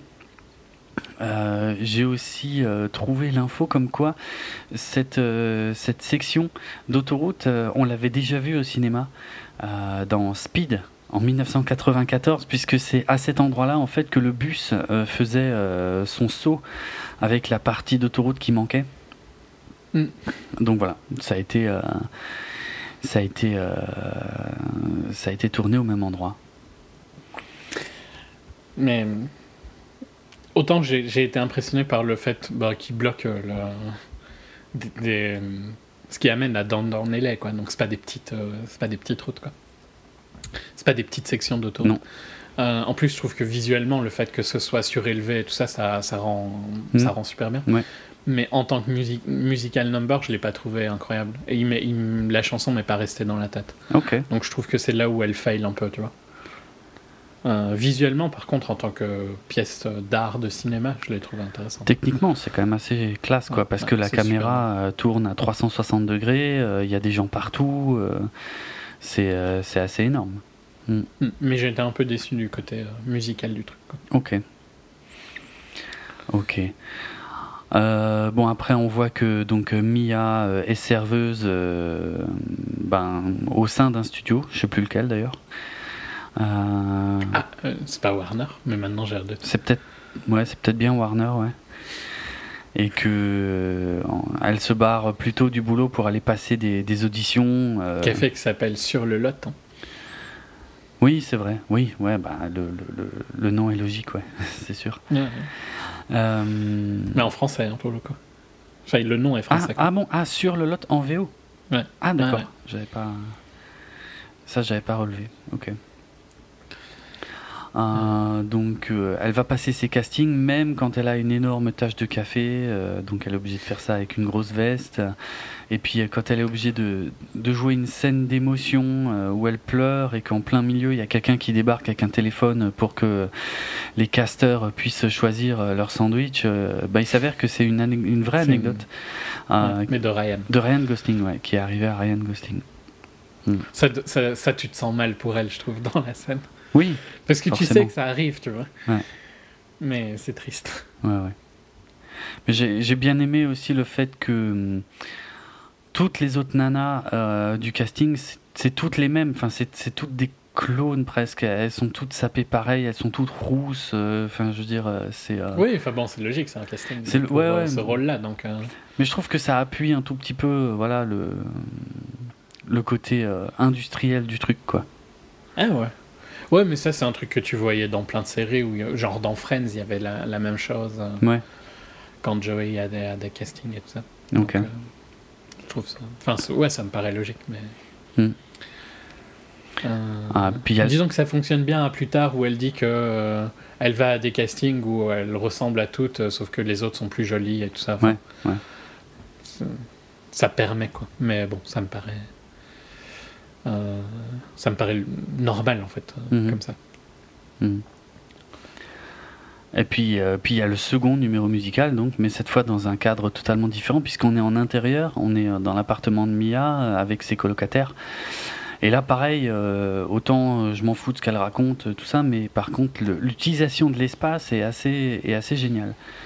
Parce que ça circule énormément, il y a des gens qui rentrent, qui sortent de tous les côtés. euh, Voilà, à ce stade du film, j'en étais à me dire ah mais en fait ça va, c'est pas mal. Et euh, je vais vraiment euh, me concentrer sur le côté technique du truc et puis en fait ça va ça va passer. Et jusque là c'est le cas. Euh, en fait, j'ai le même problème qu'avec la première, c'est que je trouve que, encore une fois, visuellement, ça fonctionne super bien, mais je trouve pas que la chanson soit mémorable. Ouais. Bah, ah, Euh, Tiens, il y a juste un truc sur la, la chanson euh, qui s'appelle euh, Someone in the Crowd. Someone in the crowd. Donc quelqu'un, quelqu'un dans, on va dire dans le public, euh, qui est en fait un espèce de mini spoiler à ce qui va arriver plus tard à Mia, puisque c'est quelqu'un Ouais. dans le public de sa pièce qui va, Ouais. euh, qui va la repérer. Voilà, il y a cette petite note. Je je l'ai pas repéré en voyant le film. hein, Non, non, non, non, moi non plus. Mais je, je- tu vois, c'est vraiment un, un problème. Là, par, en fait, c'est assez marrant parce que je pense que là, t'es plus dans le film que moi. Ah, Parce probablement. qu'il n'y a pas encore eu euh, énormément de références, vraiment. Genre Mhm. là, il y a des références, hein, mais à des musicales qui me plaisent moins. Parce que la manière dont elles dansent, la manière dont elles font voler leurs robes quand elles sont dans la rue et tout ça. Ouais. Ça, c'est lifté euh, d'autres films. Je, je, je sais plus lequel c'est maintenant, j'ai- j'ai un trou de mémoire. Euh, mais c'est pas des films qui sont dans mes favoris, tu vois. Donc ça me marque moins. Mhm. Euh, Et vu que je trouve que le, le- la, la chanson fonctionne pas vraiment, euh, bah ça. Je suis, à mon avis, là, en ce moment-là, je suis moins dans le film que toi. D'accord. Je pense que je Marrant. rentre dans le film là où tu en sors, en fait. Ok, ok. Euh, puis bon, bah, sa voiture a été euh, enlevée, elle, elle est à pied, et puis elle se retrouve à rentrer dans un café, ou je sais pas comment dire, ou restaurant, euh, où elle voit. euh, où elle semble reconnaître le joueur de piano, et là on revient en arrière dans le film, et on revient donc à la scène d'ouverture. C'est vrai que j'ai quand même beaucoup apprécié que la scène d'ouverture soit intégralement en plan séquence, mais qu'on ne, on ne coupe toujours pas le plan séquence quand on arrive sur les personnages principaux, sur lui qui klaxonne comme un dingue, sur elle qui comprend pas, qui lui fait un doigt. Euh, J'ai trouvé ça sympa. Puis en plus, donc on- là, on revient dessus. Cette fois du point de vue de Sébastien. Euh, et puis on va, euh, on va en savoir un peu plus euh, sur, euh, sur sa vie, son parcours, sur ses projets Mhm. notamment. Son amour du jazz, hein, avec l'anecdote du tabouret, qui est assez sympa. Bah, tout ça pour revenir au même moment, qui est finalement le soir où il se fait virer. Avec le. Alors, je sais pas si on peut dire caméo de, de J.K. Simmons, c'est plus qu'un caméo, mais. euh, mais voilà, J.K. Simmons qui, euh, qui joue un peu le même rôle finalement euh, que dans le film précédent, c'est-à-dire le, le connard. Enfin là, je. En gros, Ouais, sent c'est vraiment un le petit trait. peu hein. extrapolé. Oui, oui, mais. Parce qu'ici, il joue juste le patron qui, avec un employé qui ne fait pas ce qu'on lui a demandé de faire. C'est vrai aussi. Hmm. C'est vrai aussi. Mais la, la scène est marrante d'ailleurs, moi j'ai beaucoup aimé. hein, Je veux dire. euh, Je m'attendais pas du tout euh, à ce qu'il la. hum. Par contre, pour toi, elle le reconnaît dans... quand elle va lui dire bonjour? Je crois, ouais. Pour moi, pas spécialement. Pas jusqu'au moment où il la cogne, en tout cas. Ah ouais? Mais j'ai bien aimé hein, que ça se passe comme ça. Je trouvais que c'était une bonne manière de de pas justement être trop Hollywood, quoi. Ok. Bon, ouais, disons que ce qui m'a intéressé, c'était plus ce qui était avant. hein. C'est vraiment le fait qu'il joue, il s'emmerde, et puis à un moment, il commence à partir en latte, et puis il fait son truc, et puis bon, bah. Il se fait virer. Au revoir. Ah, et le fait qu'il se retourne même pas quand elle essaie de lui parler, bah et bon, comme dit, il vient de se faire virer quoi. Bon, même si euh, il aurait pu le voir venir, mais euh, Non, mais. C'était c'était une bonne manière de finir euh, euh, l'hiver. Parce que le film est coupé en saison. ouais. Ce qui est, je sais pas si c'est censé être comique ou pas, hein, le fait que il y a plusieurs saisons, mais euh, franchement, ça change que dalle. tout se ressemble, c'est Ouais. Voilà. Mais il s'habille quand même un peu différemment, tu vois, mais genre pour faire genre. Oui. Et, et je pense que c'est un peu ça, hein, en plus, à LA. Genre, tu vois, ils vont, ils vont avoir tendance à mettre des vestes alors qu'il fait un degré de différence Oui, juste oui, parce oui. que c'est l'hiver, quoi. C'est vrai. Donc je trouve que c'est un peu un- une référence marrante. Mhm. Après, je pense que c'est juste pour montrer le temps qui passe, quoi, dans le film. Ouais. Euh, Quand on les revoit, donc euh, quand on les revoit, c'est quand elle va à la- l'autre soirée. il C'est ça, ouais, ouais. Enfin, c'est c'est en journée là pour le coup, mais oui. euh, Mm. Euh, Il y a une fête, il y a une grande maison, il y a plein de gens, et puis il y a un groupe qui joue euh, des trucs un peu. Il y, a, il y a deux références euh, dans cette fête-là. Il y a le, le screenwriter qui est un vrai screenwriter. Ah ouais Et qui est typique du mec que tu rencontres Oui. à ces soirées-là, Oui, apparemment. Donc, euh, c'est une bonne petite blague. Et il y a un shot où la fille plonge dans la piscine, Mhm. qui est euh, quasiment le même que dans Boogie Nights, qui était déjà, lui, une référence à un film beaucoup plus ancien qui s'appelait A.M. Cuba. Donc, euh, ce qui, elle plonge, il plonge, à- elle plonge à- avec la caméra et puis elle ressort de l'eau un petit peu. Quasiment le même plan que dans Boogie Nights. Donc, Deux petites références. D'accord. Deux films qui. Enfin, Boogie Nights, c'est un film que Chazelle aime bien. Ok. Bon, il a bon goût. Tout à fait. Euh, elle le reconnaît, et effectivement, là, il joue. euh, je sais même pas comment s'appelle ce truc. J'ai lu le nom en plus tout à l'heure et je m'en souviens plus. Mais enfin, euh, espèce de guitare-clavier complètement bidon euh, des années Guitare. 80. Guitare, voilà, c'est ça. Putain, le nom est sublime, quoi. Guitare. Le- L'instrument de choix de euh, Cheng dans Community. Euh, oh putain, je m'en souviens plus. Ben voilà, je te D'accord. le rappelle. Ok. Euh, et en fait, il demande euh, comment euh, si euh, s'il y a des demandes du public, et puis elle dit euh, moi, je voudrais bien entendre I Ran, hein, puisqu'ils finissent de jouer Take on Me, et elle voudrait entendre euh, I Ran. Alors pour être franc, euh, j'ai pas réussi à retrouver. En plus, je, crois que c'est le même groupe pour les deux, et comme c'est Il pas me semble, hein, non? Oui, mais je connais pas. c'est qui qui joue Iron à la base Je sais même pas. La honte. J'ai essayé de chercher et le pire c'est que je trouve pas. Euh, C'est pas AA Ah, ça doit être ça. quoique. Take On Me, c'est AA, non? Take On Me, c'est probablement AHA, mais en fait, là, je me rends compte que Iron, c'est A Flock of Seagulls qui jouait ça. Ah oui, Iron. So far, ouais. Ok, c'est un peu le même style de Clairement. pop des années 80. quoi. Bah, New, euh, new Age, euh, non, New Wave, New Wave. Euh, un style que je supporte pas. que tu adores. Ah putain, mais vraiment, c'est un, un enfer, quoi. Je veux dire, il n'y a rien de pire que les soirées. euh, bon, de toute façon, j'y vais pas, mais genre, euh, j'en ai fait quand j'étais jeune, hein, les, les soirées en boîte. En boîte, c'est encore pire, tu vois. Genre, années 80, oui, parce que les trucs comme ça, je deviens fou. C'est insupportable. Euh, Après, la scène est marrante. Donc elle lui fait jouer Iron parce qu'il n'y a qu'une note, quoi. Donc c'est pour ça que c'est Hum, hum. marrant. Et puis il y a aussi, bah, euh, moi je trouve que avec le titre de la chanson, Iron, euh, c'est, enfin c'est marrant. Je veux dire, euh, ils se sont croisés puis il s'est barré. Oh, tu penses, moi, pour moi, c'est pas lié à ça. C'est vraiment pour le fait que c'est lié au fait qu'il n'y a qu'une note Ah, euh, qui. Euh, vu qu'après, il va la faire chier justement pour le fait qu'il lui a fait jouer Iron. Ouais, ouais. Hum. Et que c'est insultant pour un, un pianiste. Mais c'est marrant. Moi je trouve que la scène fonctionne bien. Ouais, ouais. Et, et puis, pff, de toute façon, voilà, euh, on se retrouve le soir. Et, Ouais. et là, je pense qu'il y a la scène qu'on adore tous les deux. Donc, euh, Mhm, mhm. Oui. Qui est là, pour moi la première scène euh, bah, qui me rappelle de Singing in the Rain. Là, c'est clairement l'inspiration. Mhm. qui est le, le premier musical que je trouve un peu près sympa, même si on sent quand même qu'ils n'ont pas le même talent hein, que Gene ou Debbie, Ouais. comme je disais au début. Euh, mais visuellement, c'est super, quoi. Enfin, c'est- pur euh, Hollywood années 50, quoi. Ouais, ouais. Alors tu sais que bon. Qui monte vers l'observatoire. Ah, enfin, non, non, il monte Non, pas vers c'est pas encore, ouais. Non, il monte la route, c'est tout. Ouais, ouais. Euh, bah, effectivement, Chazelle avait repéré ce point de vue sur, euh, sur la ville de Los Angeles, et puis il voulait, il voulait sept lumières.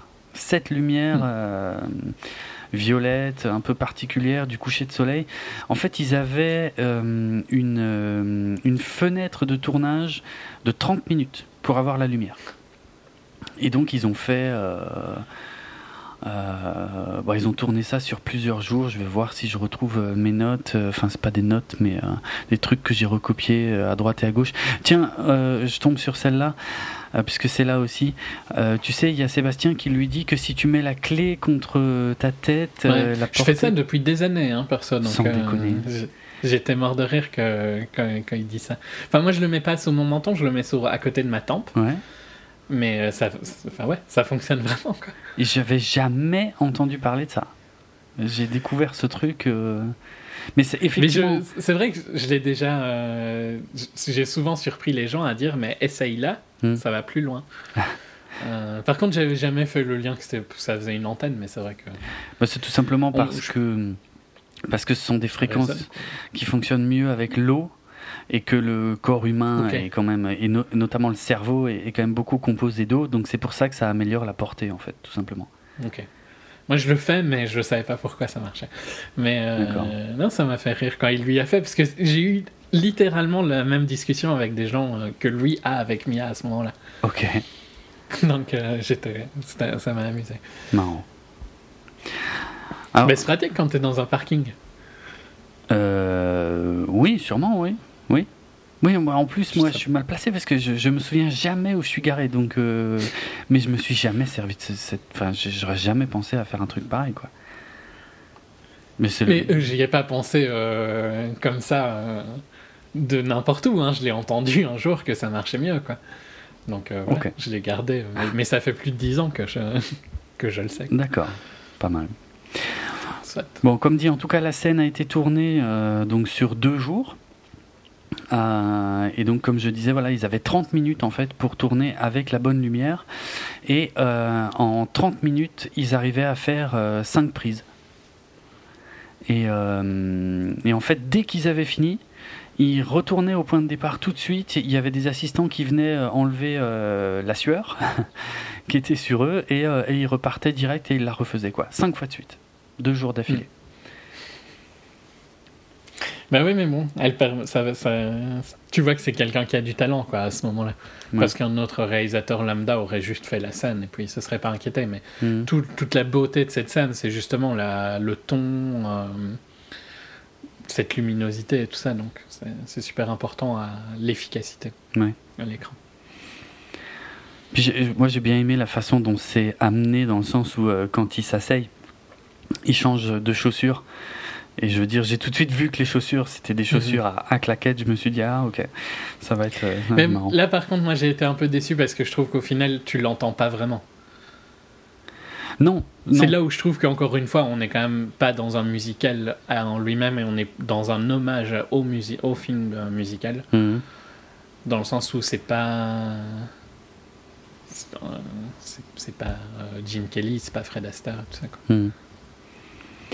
Mais ça passe bien. Il rend bien visuellement, tu vois, Ouais. mais il n'y a pas le son qui vient de, de leurs chaussures. Non, non. Et le son du film est monté plus haut pour couvrir ça, justement, je trouve. Ok, Et donc, ça, c'est un peu un truc qui me dérange en tant que fan. d'accord. Bon. Je comprends, hein, comme j'ai dit au début, c'est, ça, il, il saurait pas, je pense. Euh, ou il aurait fallu prendre des gens qui font ça, du tap dance. Quoi. Ouais, ouais. Avant, il y avait dans les acteurs, ils savaient faire ça. Oui. Maintenant, c'est plus le cas. Donc, euh, Ah, ah, j'ai bien. l'évolution. Pardon. L'évolution du cinéma. Oui. C'est logique. Oui, oui, tout à fait.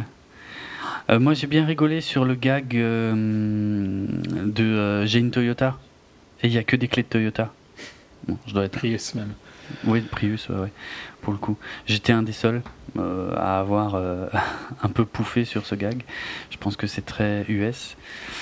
Euh, tiens, d'ailleurs. pour- Oh, c'est, pas que très US, c'est très LA, je pense, pour le coup. oui, ouais. ouais. Qu'ils aient tous des Prius. Quoi. Mm. Alors, par contre, dans ma salle, il y avait, tiens, maintenant j'y repense, il y avait une nana qui, je sais, elle a vu la comédie de sa vie, en fait, en voyant ce film. Et elle s'est marrée comme une tarée, mais c'était hallucinant. Hallucinant. Je reviens un tout petit peu en arrière, mais quand elle, euh, quand elle le voit à la fête et quand elle lui demande de jouer Irene, mais la nana était pliée, mais elle Ah, mais c'est lourd, comme pas possible, ces gens-là. Quand... Elle hurlait, mais c'était un truc de malade, franchement. Ouais. J'ai eu un peu le même feeling il y a pas très longtemps. Il y avait un vieux monsieur à côté de moi, mais genre euh, bien retraité depuis un petit temps, quoi, tu vois, qui arrêtait pas de se marrer Mm. quand je regardais Patterson. Et si tu vas voir un jour Patterson, je pense pas, mais pour le peu de, notre audience qui ont vu Patterson, ok, il y a quelques moments marrants, mais lui, il se marrait à tout, quoi.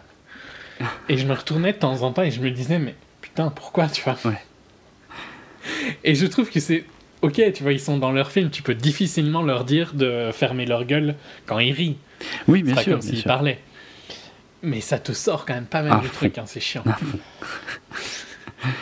Ouais, bon, ça c'est pour l'anecdote. Après, moi, euh, Ouais, tu- déjà sur le chemin de la sortie. ouais, quelque part, ouais. ouais. Euh, bah, tu, enfin, finalement, j'ai rien d'autre à dire, tu vois, sur cette scène. Je veux dire, c'est, probablement l'une des scènes les plus marquantes du film, mais bah, c'est joli. Bah, c'est celle qui sert de poster. Ouais, c'est celle, enfin voilà, c'est celle où il y a le plus de références à Singing in the Rain, je pense. Ouais.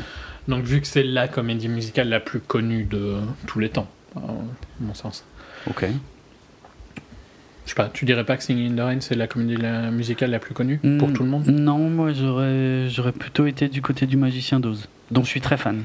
C'est peut-être pour ça. Hmm, ouais, je- c'est bizarre. je- C'est vrai que c'est aussi une comédie musicale, mais je considère pas vraiment ça comme une euh, comédie musicale Oz. Euh, Mais ok. Hmm. Oz, de toute façon, Oz, de... historiquement parlant, j'ai souvent eu des débats sur le fait que je n'inclus pas Oz dans les films importants de l'histoire. Je l'oublie souvent. Oui. Euh, Donc, euh, je pense que j'ai un problème avec euh, Oz en général. Mais euh, voilà, ça reste. euh, il est classé dans plein de, de, de top comme euh, dans les films les plus importants du, de l'histoire du cinéma, in the Rain. Donc tout le monde, je pense, a au moins une connaissance de la chanson et tout ça. Oui. Et, euh, et je pense que les deux scènes là sont les plus Singing in the Rain parce que ben, on a le, celle-ci avec la. euh, donc le plan de nuit, et puis le suivant où il va sur le lot, et là ça, c'est pareil, c'est un peu euh, comme quand il marche sur euh, le movie lot dans Singing in the Rain. Ah d'accord, ok. Ouf. Je m'en souviens vraiment pas de Singing in the Rain. Je, le regardais quand j'étais petit. J'aimais beaucoup, hein, d'ailleurs. Euh, Mm, je suis ultra fan. Et euh, j'ai pas mal été bercé aussi à, hum, à la mélodie du bonheur quand j'étais gamin. Donc voilà, je suis pas complètement étranger ni réfractaire à la comédie musicale, hein, mais euh, mais je trouve que ça passe mieux aussi avec un- le côté justement un peu désuet quand c'est des vieux films. euh, je sais pas, pour moi ça marche moins bien euh, aujourd'hui. Mais je pense qu'ils étaient, ils étaient meilleurs. C'est le même problème que je dis Aussi, depuis le hein. début. C'est pas un excellent musical, c'est un excellent film dommage. Hum, hum. Mais euh, voilà, moi j'aime. Et, et je trouve que d'ailleurs dans, dans la scène suivante, donc quand il va la retrouver au café sur le. Ouais. euh, il y, a, il y a une opportunité qui n'a pas été utilisée, je trouve, où ils auraient dû utiliser le fait qu'il y a des films qui sont en train d'être tournés pour faire une séquence musicale. Ça aurait Ouais. été tellement Hollywood. Et ils le font pas, et je comprends pas pourquoi ils le font pas. Euh, parce que t'aurais pu faire un truc où euh, ils devaient, tu vois, de temps en temps euh, chuchoter. Quand, quand on leur dit, tu vois, on, on va tourner, donc ils se mettent à, à chuchoter. Et puis bah, ça aurait pu continuer comme ça, tu vois, Ouais, et ouais. faire un- un- une séquence là qui aurait, à mon avis, été une séquence super forte du film, et ils l'utilisent pas. Mm. Et euh, je comprends pas trop, parce que euh, ils discutent, tu vois, mais d'ailleurs il y a deux trois, il y a, il y a un moment, je pense quand ils discutent, on passe devant un poster qui s'appelle Guy and Madeline. Donc, euh, Ouais, en fait, c'est effectivement Chazelle qui s'est amusé euh, à faire refaire euh, l'affiche de son tout premier film, mais comme si c'était un, un- un vieux film classique des années 30, un truc comme ça, ouais. Donc ça, c'est un- une auto-référence easter egg. Comme je l'avais dit, elle lui montre la fenêtre de Casablanca. Ouais. En dessous, il y a le magasin de parapluies aussi à ce moment-là. Mhm. Mais pour moi, là, il y a un, un numéro musical qui n'est pas utilisé et qui aurait dû. Euh, Ouais. Je trouve ça bizarre.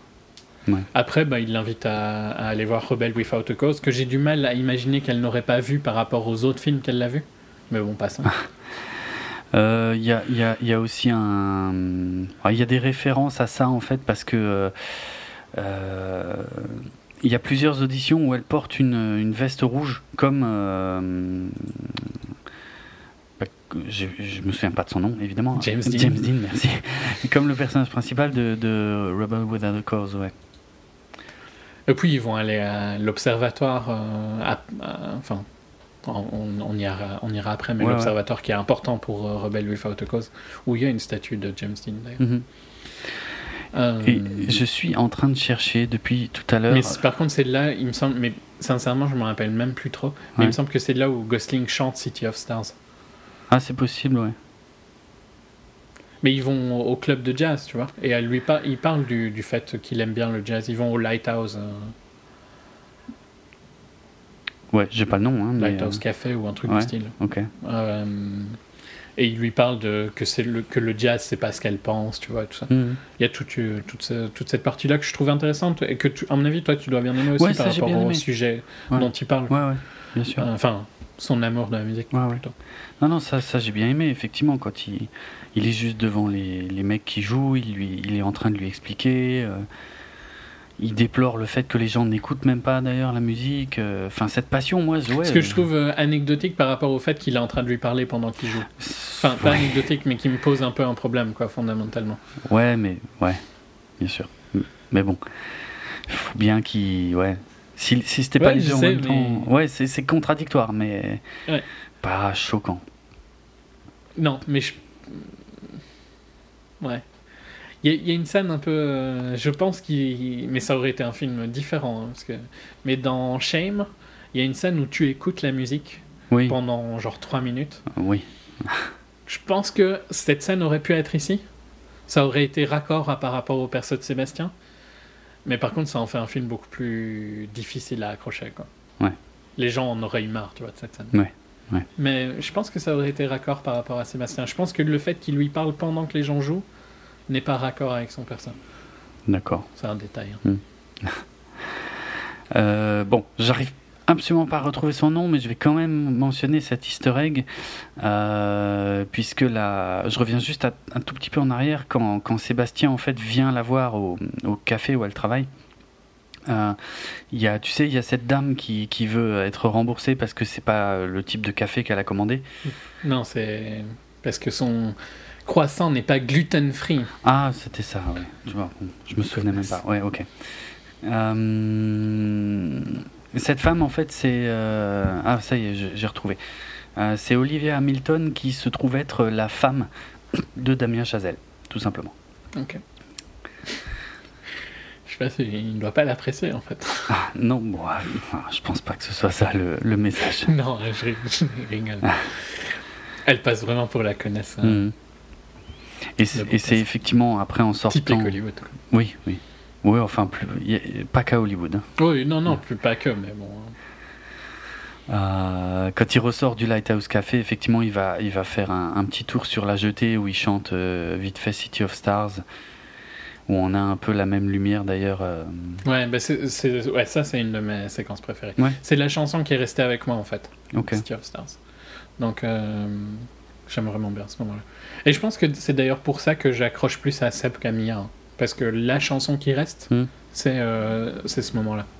Ok. Même si elle l'est réutilisée à plein de moments, hein, d'autres moments, mais. euh, je trouve que le seul moment fort de Mia, en fait, c'est. euh, ah, merde. C'est euh, The Fool's Who Dream, la séquence de l'audition. Ah ouais. Bon, on en reparlera, mais je. On en reparlera plus tard. ouais. Ouais. je- toute façon, donc euh, voilà, on est à la date du rendez-vous et elle se rend compte que. euh, Bah, qu'elle a autre chose. elle a un rendez-vous avec son copain qui a l'air euh, Mr. Boring. hein, Bon, là, je suis déjà sorti du avec film. hein. l'autre. Moi, ça y est. Euh, Moi, c'est fini, je suis ailleurs. Non, hein. moi ça, non, moi ça va. Ouais. Parce qu'en plus, euh, après, je vais, je vais m'énerver sur son frère. Donc, euh, en fait, là, le film me dit, regarde-moi ces gros connards, tu vois, elle serait quand même beaucoup mieux avec Sébastien, quoi. Ah oui, clairement, oui, oui, c'est ce que c'est ce que te dit le film. Mais je dis, c'est pour ça, c'est tellement évident que moi, je commence à m'emmerder en fait. Oui, mais il me le dit pour une raison toute conne. Tu te rappelles de ce que, ce que parle le frère au début? Et, c'est- volontaire à mort euh, de la part de Chazelle, hein, je suis sûr, Mm. en tant que fan de cinéma. Donc ils sont au resto euh, tous les quatre et le frère commence à parler du fait que il a euh, mis euh, du son euh, surround et que en gros tu comprends qu'il a une un home cinéma quoi, Ouais. pour faire simple. Ouais. Et il dit le terme que je ne peux pas accepter que c'est mieux qu'au cinéma. Ah oui. Oui. Le cinéma, c'est une expérience, connard. Donc, euh, ça ne peut pas être mieux qu'au cinéma. Ouais. Euh, donc, à ce moment-là, tu vois, mais j'ai envie de le frapper, quoi, le mec. Mm. Et le, le- son frère, le copain de Mia, qui dit rien et qui, qui euh, hoche la tête comme un crétin, Mm. ben, je me dis, mais casse-toi de là, quoi, tu vois. Euh, et enfin, c'est ce que Chazelle veut que tu te dises aussi, hein. Mais je pense que le fait qu'il parle de cinéma, c'est euh, une note euh, de Chazelle en plus. C'est vrai, c'est possible, j'y avais pas pensé. Mais ouais, ouais. exact, bien vu. Moi, tu vois, par C'est pas, c'est pas la même chose d'avoir un, cinéma chez toi ou d'aller au cinéma. Il y a une expérience d'aller au cinéma. Bien sûr, bien sûr. Ah, c'est marrant parce que moi j'avais noté un autre détail dans la même scène, c'est qu'en fait quand la musique euh, démarre et qu'elle commence à être attentive à la musique, qu'elle tourne la tête vers le- la petite enceinte, euh, le plan en fait sur l'enceinte, je sais pas si t'as noté, mais on voit bien le panneau exit à côté. Je pense que c'est pas innocent. J'ai pas noté parce que je pense que j'étais dans l'autre truc, Ouais. mais c'est vrai que maintenant que tu le dis, euh, c'est non, c'est clairement pas innocent. Mm, mm. Ça, voilà, ça, j'ai trouvé ça malin. Bon, elle, elle le rejoint au ciné, euh, ils sont sur le point de se rouler une pelle, le film crame. Le film s'arrête. Euh, donc ils, ils vont euh, à l'observatoire Griffiths. euh, donc dans un plan, d'ailleurs le plan de l'arrivée en voiture, c'est quasiment le même que celui qu'on vient de voir au ciné.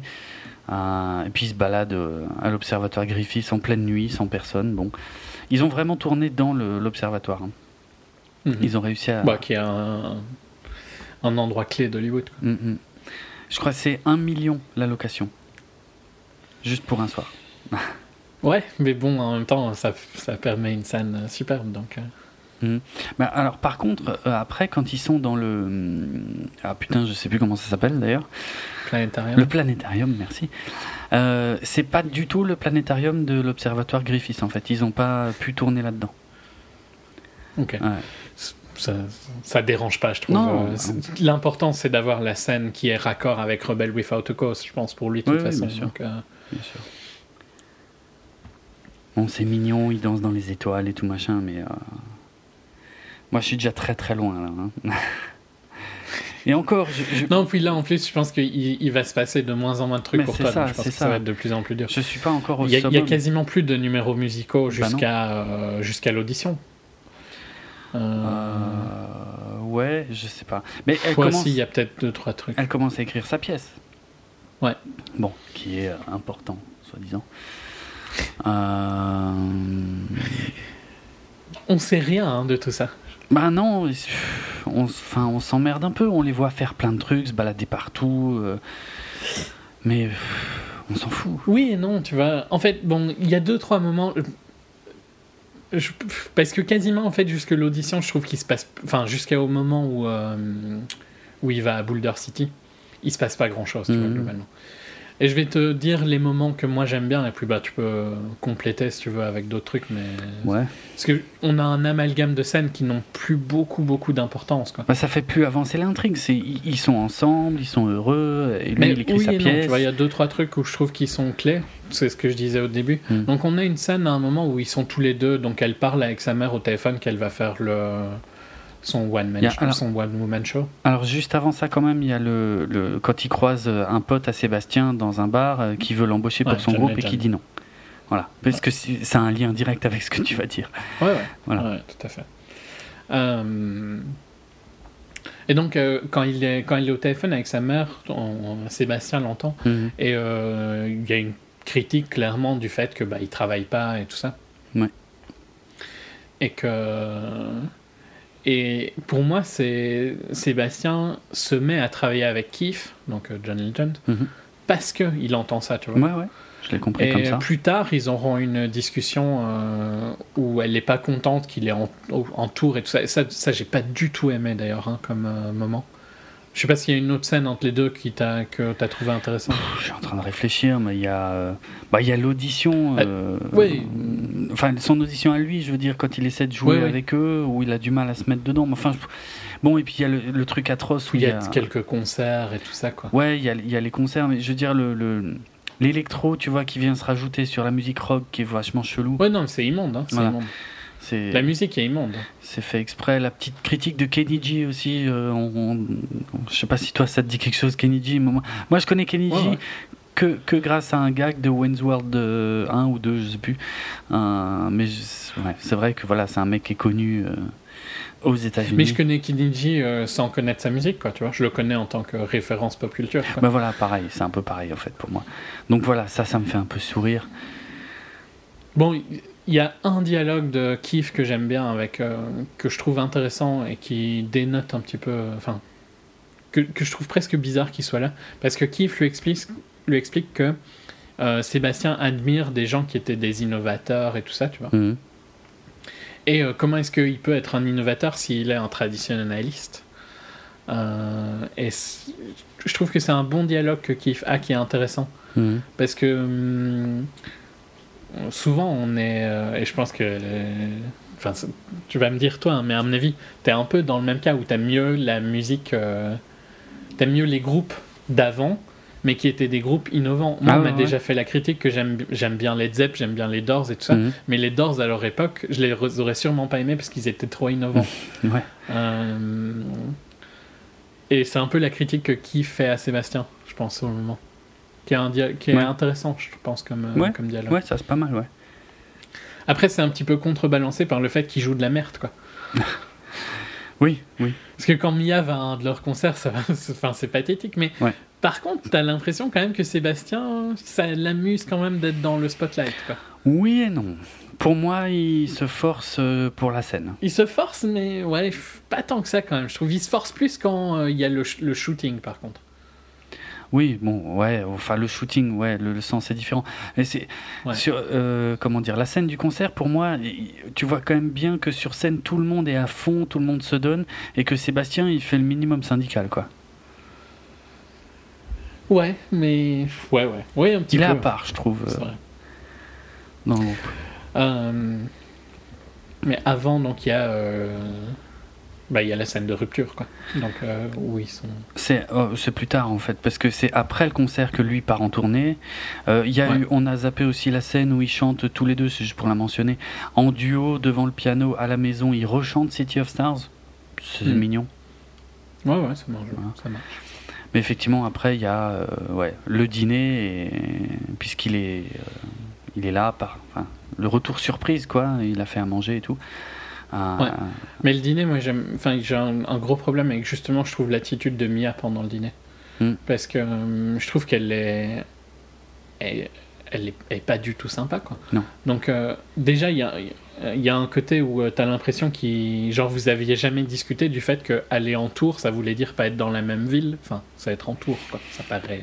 Après, ça. Common knowledge, quoi, tu vois. Ouais, ouais, non, mais je suis d'accord, mais après, dans les faits, euh, moi je connais des anecdotes de musiciens célèbres hein, ou euh, qui étaient euh, mariés euh, ou pas d'ailleurs, enfin c'est pas important ça, mais avant de partir en tournée ou qui étaient connus pour ça, et pourtant la séparation de la tournée, ça reste a priori toujours quelque chose de compliqué.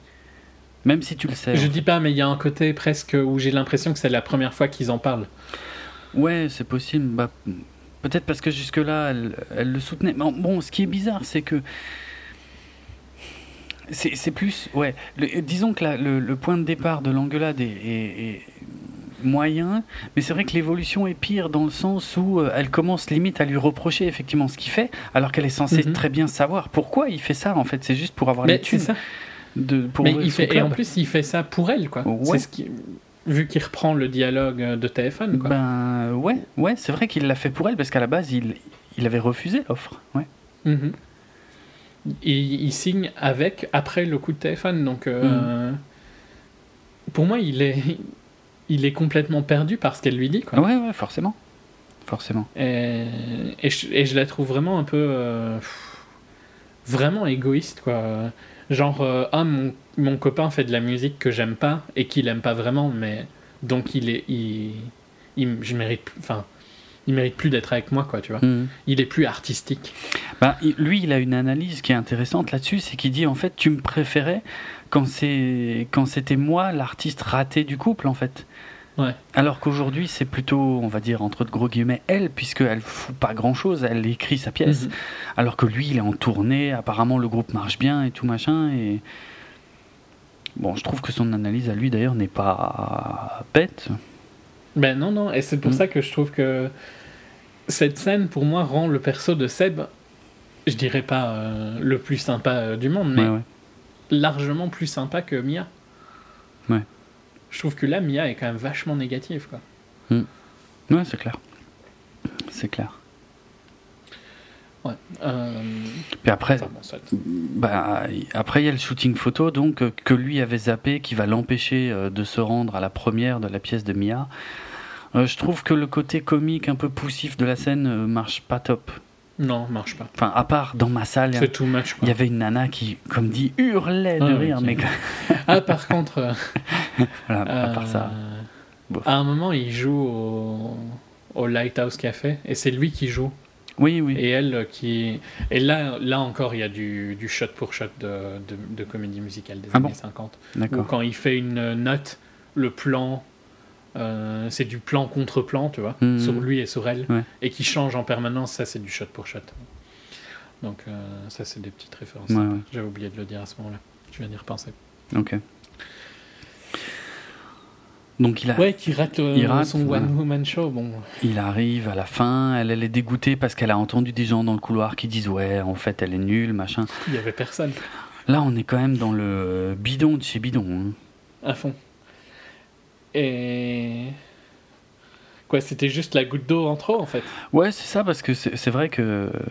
Ouais, elle, elle veut passer à autre chose, mais en fait. euh, euh, dans tous les domaines. Mais je, enfin, je, je vois pas le rapport.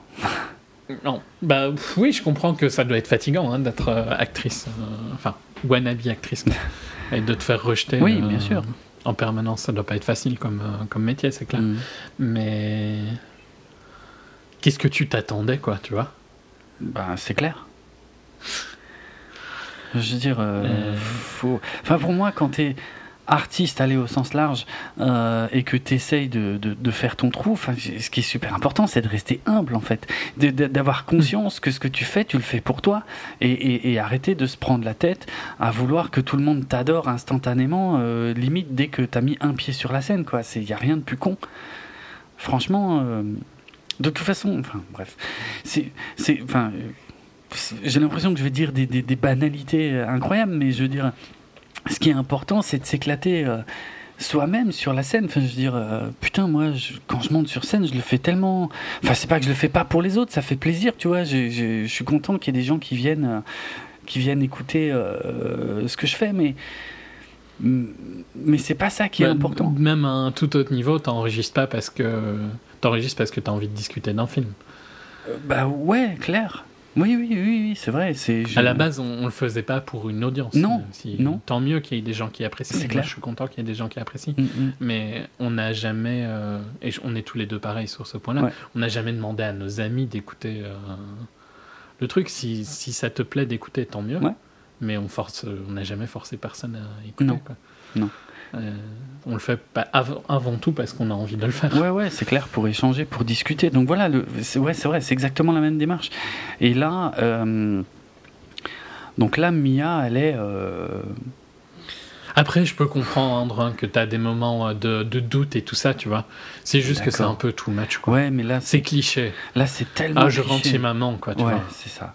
C'est atroce, là, tellement c'est cliché. Franchement, euh, c'est nul, quoi. Sérieux. Euh, et puis bon, évidemment, il y a, euh, il reçoit un call pour dire qu'elle a une audition. Ouais.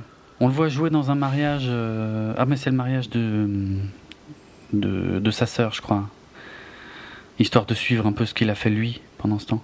Hmm. Mais effectivement, ouais, ouais, il a, il a le coup de fil comme quoi euh, il y a quelqu'un qui voudrait bien la contacter elle. Alors il y a le coup du klaxon où il klaxonne comme un taré. J'ai bien aimé aussi le fait qu'il sache pas où elle habite, mais euh, il sait à peu près où c'est, donc il y va et il klaxonne comme un niqué. Et, et, euh, et ça la fait Oui, enfin, sortir. il savait où elle habitait à un peu de choses près. Donc, À peu de choses près, voilà, ouais. Mm, mm. Et elle, elle veut pas, non, j'en ai marre. hein, Le klaxon, c'était une bonne, euh, c'était une bonne, un bon rappel du fait qu'il le faisait avant. Quoi. Ouais, bah, Donc tu sais ouais. instantanément. euh, C'est un fil rouge, hein, le klaxon, ça revient plusieurs Ouais. fois dans le film, et puis en général, c'est- assez fun, quoi, ça marche bien. Mhm. Après, j'aurais peut-être voulu des, une. Et en même temps, non, parce que le film est déjà suffisamment long, mais il y aurait peut-être une scène intéressante chez ses parents. Il y aurait pu avoir un- un- un- une séquence musicale intéressante, là, tu vois, je Ouais. pense. Où Mais- elle, euh, elle fait un reflet sur, euh, sur ces dernières années Mhm. et tout ça. Mais il n'y a plus de musique là Euh. dans le film. hein. De toute façon, il y a des petits bouts Bah, à à droite à gauche. mais- quoi, mais c'est c'est- c'est juste ça. Ouais. Et, et tu vois, entre le- la séquence sur le, euh, sur le movie lot euh, et ici, euh, encore une fois, je trouve que c'est des séquences, ra- des séquences musicales que dans un musical classique, t'aurais eu. Parce qu'il Mhm. y, a, il y a toutes les, toutes les clés pour le faire, tu vois. Donc euh, je comprends pas trop qu'ils y soient pas. Mais moi, je suis d'accord avec toi sur ce que tu as dit quand tu dis qu'il faut, tu peux virer 20 minutes. Euh, Il y a clairement, il n'y a pas assez de matière pour un film de 2 heures. C'est clair et net, quoi. Un film... 2h30 quasi en plus. Non, pas 30. 2h28. Sérieux, c'est aussi 2 long. heures... Non, non, non, 2h08. Ah pardon. oui, oui, voilà, oui, oui, il me semblait. 2h10, je voulais dire, pas Mm. 2h30. C'est trop long. C'est trop long. Tout à fait. Euh, Donc, de toute façon, c'est de plein de films. Euh, Mm. Un film, ça doit faire euh, 140 minutes à peu près. Entre 130 et 145. et Ouais, c'est- ouais. euh, pff, J'y arriverai. ça ne doit pas faire 100 entre 1h30 et 1h45, désolé. Donc pas entre 130 et 145 pour le coup. Entre 1h30 et... euh, dans les 100 minutes, quoi. Autour de 100 minutes. Tous les, tous les, Quasiment tous les meilleurs films sont autour de 100 minutes. À part des, des rares cas comme euh, le, de Godfather ou des trucs comme ça, Mm. mais... Euh, c'est beaucoup plus facile de faire un truc rythmé d'une heure 40 que de 2h10. c'est- c'est clair. Euh, mais donc, bref, il vient la chercher, elle veut pas. euh, et finalement, elle- au moment où il démarre, elle sort de nulle part. Bon, le plan est malin. Ils, ils vont à l'audition. Il attend pas trop longtemps Non, quand même. c'est hein, clair. c'est vrai. Mais il est en retard. Il est déjà en retard en plus. Ouais, enfin, lui, il s'en fout d'être en retard. Oui, quelque part, oui. mais bon. Oui, il est en retard quand, quand il arrive, Quand il arrive, pour la prendre, mais Ouais. il attend 30 secondes. Après, peut-être qu'il l'a vu dans le rétro et que c'est pour la blague. Ouais, mais- je sais pas. Ça marche bien hein, quand même. Ça va. Ça va. Bon. je tu n'imagines même pas mon ennui intersidéral à ce stade du film. hein. C'est vraiment là. euh, c'est euh, pitié Je qu'on je suis m'achève. pas en hein. désaccord avec toi parce qu'il y a plus grand chose en fait hein, pendant cette période Bah non. du film. Euh, et, et c'est pas une relation qui fonctionne vraiment. C'est pour ça que je dis que c'est plus une relation. Et d'ailleurs, ça va être clairement dit après. C'est plus une relation elle est Mia et elle est Sébastien que Mia Sébastien. Ouais. Leur relation fonctionne pas. T'as pas Non. vraiment l'impression qu'ils s'aiment tant que ça. Non. Mais par contre, ouais, moi j'adore la scène d'audition, qui est la- l'autre chanson que je trouve vraiment superbe. Euh, et puis les ombres chinoises, c'était une bonne idée aussi. Mhm. C'était différent, quoi, tu vois. Ça, je trouve que c'est ça fonctionne bien parce qu'il y, y a de l'émotion en fait dans dans ce qu'elle dit. La chanson résonne bien par rapport au- à eux Ouais. euh, et par rapport à LA et tout ça, tu vois. Le fait que LA est rempli de gens qui sont un peu idiots hein, de rêver comme ça, quoi. Mhm. Euh, que c'est pas c'est pas raisonnable en fait ce qu'ils font. Mhm. Et je trouve que ouais, ça fonctionne bien pour tout ça. C'est une c'est une bonne euh, c'est une bonne clôture entre guillemets. Parce qu'on a on sent qu'on approche de la fin. Ouais. C'est un épilogue de toute façon. Pas assez vite à, à mon goût, mais ouais. Bon, moi, disons que j'ai quand même euh, un tout petit peu relevé la tête pendant, pendant cette séquence. Pour, juste pour un truc, hein, euh, c'est c'est le fait que euh, elle chante quasiment en plan fixe, en très gros plan, encore une fois en plan séquence. C'est chaud. Mhm. C'est, c'est- voilà. Moi, j'ai vraiment juste noté la performance. Euh, il s'avère qu'en fait, c'était une chanson qui n'était pas préenregistrée pour le tournage.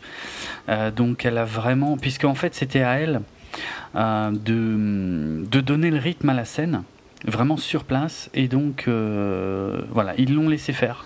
En gros, ils ont éteint les lumières, ils l'ont laissé faire, et c'est, là, c'est vraiment elle qui fait tout. Et j'ai trouvé ça, ça, je le savais pas quand j'ai vu le film, mais en voilà, de- Mhm. de, savoir qu'en plus, elle est vraiment, on voit que sa tête à l'écran en très gros plan.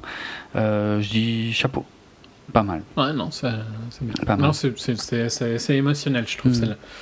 En fait, il y avait juste, quand elle a tourné la scène, il y avait juste un pianiste en fait qui était euh, à part, qui entendait ce qu'elle faisait et qui jouait un peu en fait les, les quelques notes qu'on entend aussi hein, euh, dans le film, Mhm. euh, histoire de donner un tout petit peu, d'habiller un tout petit peu ce qu'elle faisait, mais Ouais. il le faisait en live en fait euh, pendant qu'elle faisait son truc. Quoi.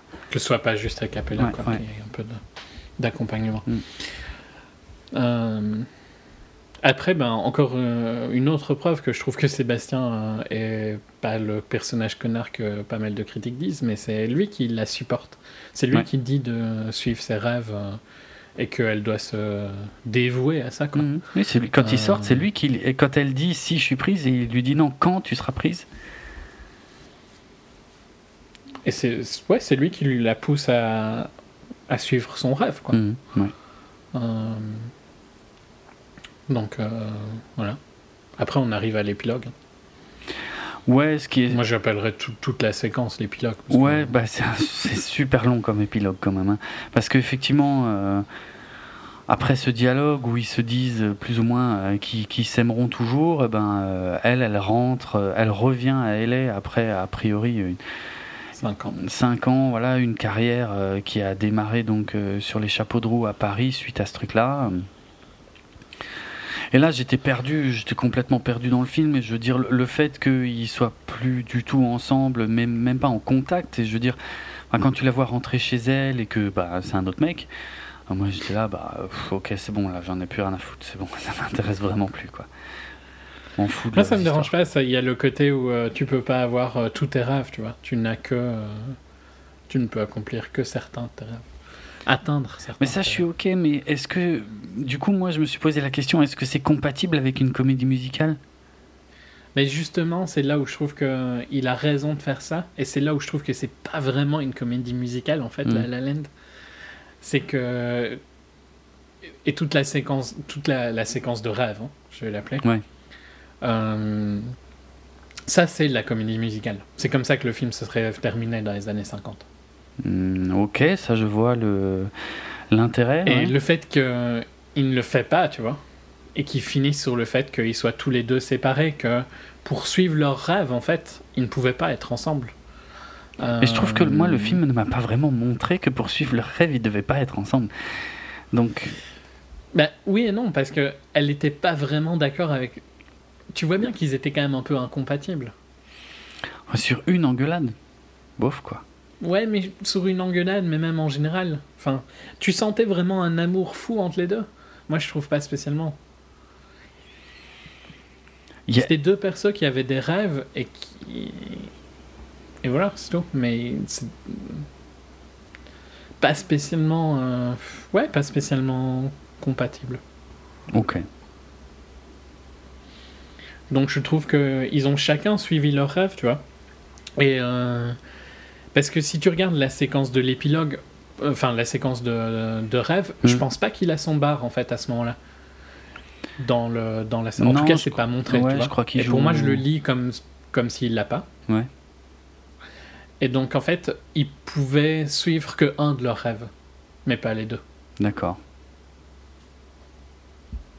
Et c'est pour ça que je trouve que c'est plus une histoire d'amour entre Ellie euh, et, euh, et chacun des personnes que entre Mhm. deux.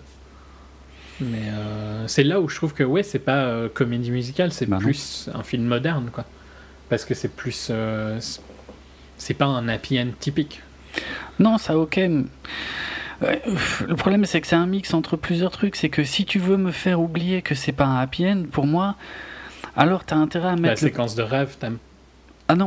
Ah, bah, ah ouais, moi j'ai pas du tout accroché. Je veux dire, euh, je vois ce que ça raconte, je vois à peu près l'intérêt.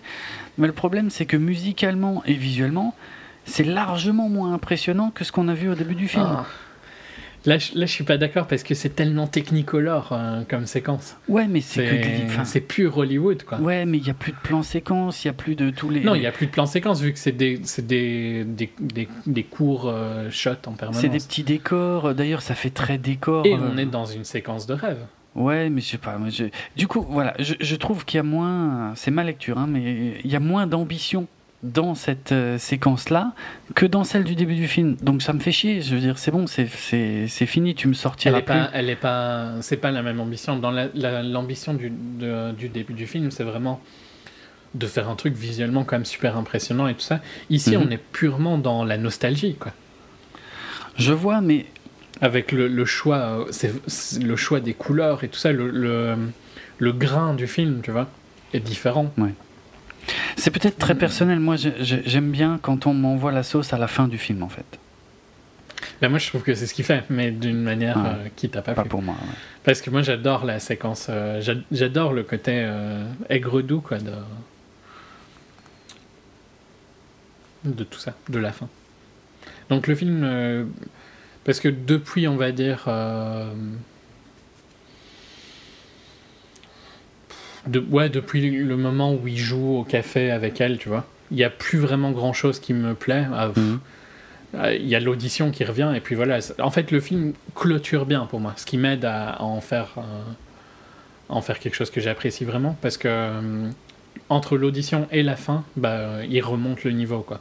Du côté que j'ai trouvé un peu chiant, on va dire, euh, du troisième quart, quoi. Ouais. Si je le coupe en quatre. Non, moi je voilà, il y a même si, j'accepte le fait qu'en fait euh, ils, donc ils ont fait leur chemin euh, séparément et puis finalement ils sont tous les deux arrivés donc effectivement à ce qu'ils voulaient. euh, pourquoi pourquoi les faire se regarder alors à la fin avec un petit sourire genre allez c'est ok? Pour moi, enfin c'est que t'hésites finalement entre deux trucs. Tu t'assumes pas complètement le fait que euh, bah ils sont pas ensemble, ils sont pas ensemble. C'est bon, euh, arrête. Bah oui, t'hésites entre deux trucs. T'as justement fait ce choix de suivre ton rêve et que l'autre, tu l'as pas pu l'avoir. C'est ce que je disais déjà avant. Oui, mais je veux dire, ils sont pas obligés de de- d'avoir ce contact visuel. euh, Ah, je sais pas, moi, je Enfin- trouve justement qu'il est approprié. je- Ils sont conscients tous les deux, tu vois, que, euh, que chacun a atteint leur rêve, mais que pour ça, ils n'ont pas eu. Ils n'ont pas été ensemble, quoi. Je pense que c'est ce regard-là. Hein. ce qui me gêne, c'est qu'au début de la séquence, en fait, quand lui la voit et qu'il commence à jouer, il a l'air dégoûté. Mais Comment veux-tu que le, le message du film ce soit allez c'est ok si euh, si le mec il a l'air aussi dégoûté au début quoi je dis enfin il il- Il est, choqué, mais en même temps, je pense que justement, la séquence de rêve montre que il oublie ses rêves à lui s'il est avec elle. Hmm. je suis pas sûr d'avoir Il compris oublie son rêve à lui, en tout cas. Le, le rêve du club, quoi. Mais dans le rêve, on le voit jouer à droite à gauche. Oui, bon, c'est vrai qu'il voulait quand même Mais avoir on ne son le voit club. pas avoir le club. Ouais, ouais. Ouais, je sais pas, je trouve. Ouais, c'est- ça, ça marche pas du tout euh, avec moi. Je, vraiment. Je m'oppose complètement à cette fin. Bon, moi j'ai expliqué. euh, Pas fan. donc. euh. Ouais, ben non, voilà, c'est la fin. Ouais, bah. Moi j'ai j'ai vraiment bien aimé, mais je, je, ouais, je m'attendais à ce que tu aimes bien la séquence de rêve et justement le fait qu'il n'aille pas vers un happy ending me semblait un truc qui aurait pu te plaire. Non, parce que je me euh, fais chier depuis trop longtemps. Et que justement, la happy ending aurait euh, relevé pour moi la fin du film. Alors que là, en fait, ça, me plombe justement. encore plus. Et donc, du coup, je, je sors de ce truc, je me dis, bon, euh, c'était vraiment chiant et limite inutile, en fait, quoi. Bon, je suis pas d'accord, hein, évidemment. Mm. Mais... Euh, tu veux parler d'autres anecdotes Euh, Ouais, alors par exemple, il y a un des morceaux du film euh, qui s'appelle When I, When I Wake, euh, qui avait, bon, qui est écrit donc par Justin Hurwitz, comme les autres morceaux du film, et en fait qui apparaissait déjà dans, dans Whiplash. Où les, bah, je pense que ça devait être Miles Teller et puis sa copine en fait qui était, euh, qui avait un rencard et qui, qui entendait euh, la chanson. Donc euh, je crois que c'est la. hum, C'est oui, voilà, je crois que je vois laquelle c'est. En fait, c'est quand c'est quand Sébastien explique à Mia, bah c'est ce qu'on disait tout à l'heure, c'est de, devant les juste devant les mecs qui jouent, qui lui qui, qui, qui lui expliquent en fait la- le jazz, machin, tout l'intérêt. Mhm. Apparemment, il y avait une scène un peu similaire déjà dans Whiplash. Euh, sinon, euh, donc, euh, ouais, euh, dans les inspirations, bon, tu les as, tu les as mentionnées, des de Rochefort, les Parapluies de Cherbourg. Il y en a que je connais même pas. Un, Américain à Paris, Top Hat, Swing Time, euh, 8 et demi pour l'ouverture du film. Qu'est-ce que, en fait, on en a déjà dit un paquet. Ça, j'ai déjà dit. Je suis conscient que c'est pas du tout intéressant à, écouter. Ah oui, tiens, la, robe jaune euh, d'Emma Stone dans le film et, euh, devait pas apparaître dans le film en fait à la base. Euh, C'était censé être uniquement une, une robe qu'elle portait que pour les, les répétitions. Et en fait, c'est Emma Stone qui, qui l'aimait beaucoup et qui a insisté pour pouvoir la porter dans le film. Et ben, elle a visiblement eu raison puisqu'elle se retrouve sur l'affiche avec cette robe. Voilà. Top Hat qui était avec euh, Ginger Roger- Rogers et Fred Astaire. Ouais. Euh, et le, le style, je pense que plus que Gene Kelly et Debbie Reynolds qui euh, ont un style différent, Mhm. c'est euh, dans la séquence, euh, la troisième séquence musicale, ils, ils imitent un peu plus euh, Ginger Ros- Rogers et Fred Astaire. Ok. Euh, même s'il y a des, par contre des anecdotes, enfin des, des hommages à Singing in the Rain dans cette même séquence. Mhm. Je pense que le style de, de danse est plus proche de Rogers et. Ok. Euh, il semblerait que deux fois dans le film, Ryan Gosling prononce les mots pissi caca. Alors je m'en souviens absolument pas. Euh, ce qui veut dire, alors pour nous c'est peut-être plus euh, d'ailleurs euh, transparent, hein, mais en, hongrois, pourtant le hongrois c'est assez imbitable, mais en hongrois ça veut dire, bah, ça veut dire pipi caca, hein, tout simplement. Sauf que là c'est pissi caca. Et pourquoi en fait il a dit ça, Ryan Gosling sur le tournage, c'est tout simplement parce que il a passé 5 mois en Hongrie à Budapest euh, quand il a filmé euh, la suite de, de Blade Runner. Alors le seul truc qui est pas clair dans mon anecdote, c'est est-ce qu'il a est-ce qu'il a tourné Blade Runner avant La La Land ou après, je sais pas. Mais bon, bref. Voilà. Ouais, je sais pas. Euh, bon, tout à l'heure j'ai dit qu'il y avait un piano, un pianiste dans une autre pièce hein, quand elle chante son truc toute seule. Bon, évidemment c'est Justin Hurwitz, bien sûr, hein, le, le compositeur du euh, des, des chansons du film. Euh, j'ai dit que donc le planétarium n'était pas celui du, du Griffith Park. En fait, ils ont loué un projecteur euh, du euh, planétarium du musée des sciences de Big Bear Lake en Californie. Voilà, c'était juste pour le mentionner. Euh, Il y a le gag sur le fait que euh, le, le club de Sébastien pourrait s'appeler euh, Chicken on a Stick. Et Mm. il semblerait que mm, vers la fin. C'est à propos du musicien euh, Ah. Enfin, il l'explique dans le film, hein, pour le coup. Oui, oui, mais c'est pas ça l'anecdote. Ok. C'est juste qu'en fait, euh, dans la séquence de rêve finale, quand ils sont en France, apparemment c'est écrit en français en fait. Euh, c'est le nom d'un d'un club en fait. euh, ça doit être marqué un poulet sur un bâton ou un truc comme ça. Ou bref, c'est écrit en français et euh, c'est un petit Easter egg donc euh, par rapport à cette anecdote là. Euh, quand euh, pareil dans la même séquence, alors il y a plein de trucs, enfin euh, que j'ai trouvé, hein, encore une fois, Euh, dans, la séquence de rêve, par exemple, il y a un moment où euh, on, met dans la main de Mia des ballons. Euh, et on la, on la photographie et c'est une référence à une scène du film Funny Face euh, où euh, Audrey Hepburn fait strictement la même chose. Euh, D'ailleurs, dans la séquence de rêve, euh, apparemment, il repasse devant le même euh, set, tu sais, le petit décor de cinéma, le tournage qu'il y avait en cours quand ils discutaient juste à côté. Apparemment, il, il Mm. passe devant un truc similaire. Je sais pas, la, pour être franc, la phrase que j'ai sous les yeux n'est pas d'une grande clarté, mais en tout cas, il y a, il y a une référence à ça. Euh, Qu'est-ce que j'ai euh, Oui, il y a un petit garçon quand ils sont à Paris, pareil toujours dans le rêve. hein. Il y a un petit garçon qui tient un ballon euh, rouge ballon et bah, c'est une référence apparemment à un film français dont j'ignore totalement l'existence qui s'appelle Le Ballon Rouge. Ça te dit quelque chose non, ça me- le, ouais, c'est d'Albert euh, Lamoris, j'avais lu, mais je le connais pas le film non plus.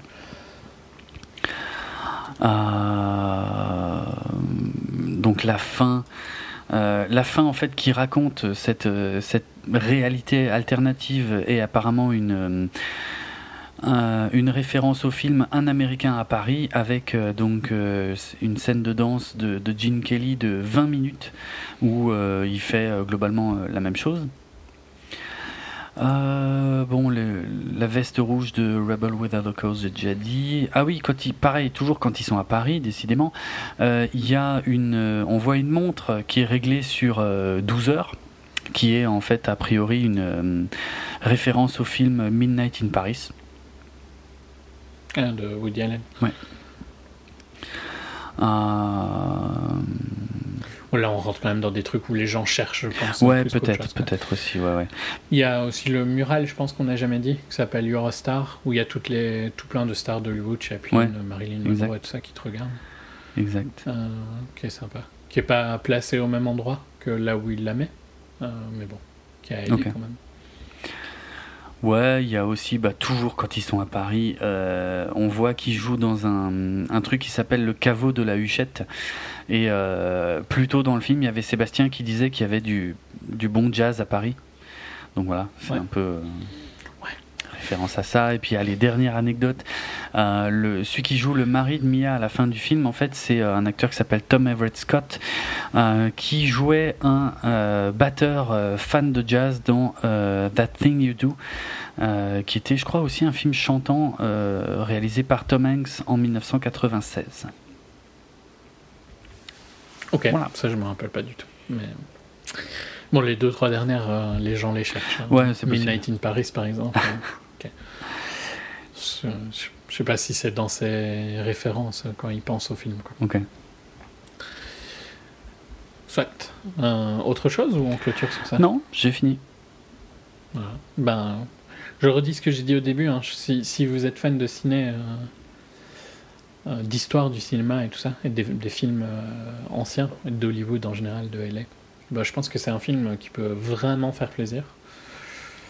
Après, si ça vous intéresse pas du tout, euh, bon, apparemment, il y a quand même plein de gens qui en retirent quelque chose. hein, mais Bah oui.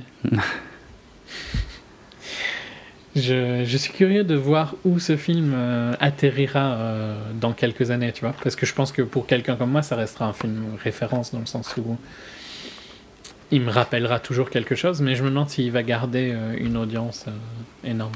Et en tant que film, je trouve que Whiplash est largement mieux hein, à tous les points. Whiplash, à mon sens, n'a que un défaut, c'est euh, la scène de la voiture, euh, que je trouve un peu too much. Quoi. Je m'en souviens. Ah oui, si, si, si, ouais, c'était un peu too much, ouais.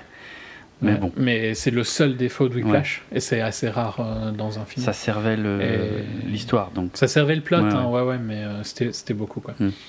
Et, ici, ben, il y en a quand même beaucoup plus, quoi. Mais bon, ça reste intéressant. Je suis vraiment curieux de voir euh, ce qu'il fera dans le futur. Ok. C'était euh, un de mes films les plus attendus de 2016. hein, si tu te Je sais bien, je sais bien, t'as as dû quand même attendre sacrément longtemps. C'est vrai que c'était ton attente de 2016. Il a fallu attendre 2017 pour le faire. Ça, c'est. Respect. Ouais. J'aurais, techniquement pu le voir en 2016, hein, vu qu'il est sorti euh, aux Pays-Bas, mais quand j'étais en vacances. D'accord. Euh, C'est juste que j'ai préféré attendre qu'on fasse l'épisode en entier. Mhm. Mhm. Ça m'intéressait pas vraiment de l'avoir dans mon top de 2016 si tu pouvais même pas en parler. Tu vois. Ouais, ouais. Enfin, je trouve que c'était pas, c'était pas super intéressant. Ouais. Euh, bah voilà. Assez court, hein, comme d'habitude. On clôture là Bah oui, pour moi, c'est bon. Vous pouvez écouter nos autres épisodes de 24 FPS sur notre site www.bipod.be, sur notre hébergeur audio djpod.com slash 24 FPS, Euh, sur les réseaux sociaux, la page Facebook c'est 24 FPS Podcast, sur Twitter at 24 FPS Podcast, et vous pouvez bien sûr retrouver euh, le podcast sur votre programme de téléchargement favori ainsi que sur iTunes. Vous pouvez nous laisser des critiques et des commentaires à peu près partout où ça vous chante. Et euh, vous pouvez nous contacter nous directement. Moi sur Twitter c'est atrates. Et moi, c'est at Dravenardrock, D-R-A-V-E-N-A-R-D-R-O-K. Et euh, comme je suis grand seigneur, euh, et surtout parce que je serais bien incapable de choisir, je te laisse choisir le titre. Ben, City of Stars. hein. Mais quelle version? La version, la première version par La Sébastien? première version avec juste Gosling. C'est celle Ouais. que- qui m'a le plus. Ok, bah écoute, vendu. Donc euh, City of Stars, euh, issu de la, la bande originale de La La Land. C'est ok, on se quitte là? Sans chanter? Sans chanter, ouais, c'est on- on- c'est pas notre style. Non. Euh, je réfléchissais. Mhm. Ouais, si- il les chansons, juste pour clôturer sur ça, il y a deux, il est nominé pour deux chansons. Ouais. Et euh, l'autre chanson importante qui est nominée, c'est la chanson de Lin Manuel Miranda, euh, qui lui permettrait d'avoir euh, le troisième pigot de l'histoire. Donc c'est Pulitzer, Emmy, Oscar, Grammy, Tony. C'est juste ce que j'ai dit. Euh, Probablement. J'en sais rien du tout. Euh, et donc euh, peut-être que La La Land, parce que je pense que le seul qui peut euh, l'empêcher de l'avoir, c'est La La Land. Ah, hmm. Donc peut-être que La La Land va empêcher d'avoir euh, le pigot à Lin Manuel. Je serais très en conflit, tu vois, à ce moment-là. Ok, Toi pas. hein. non, vraiment pas. Ouais, Mais tu nous en reparleras quand on. Ben oui, c'est la- dans notre bilan, euh, non, dans notre euh, débrief euh, de février, Ouais. je, on parlera des Oscars. Ouais, tout à fait. Voilà. Ok, bah en attendant, euh, Allez voir La allez au ciné. Et à très bientôt. Donc on se quitte avec City of Stars. Ciao. Salut. City of stars, are you shining just for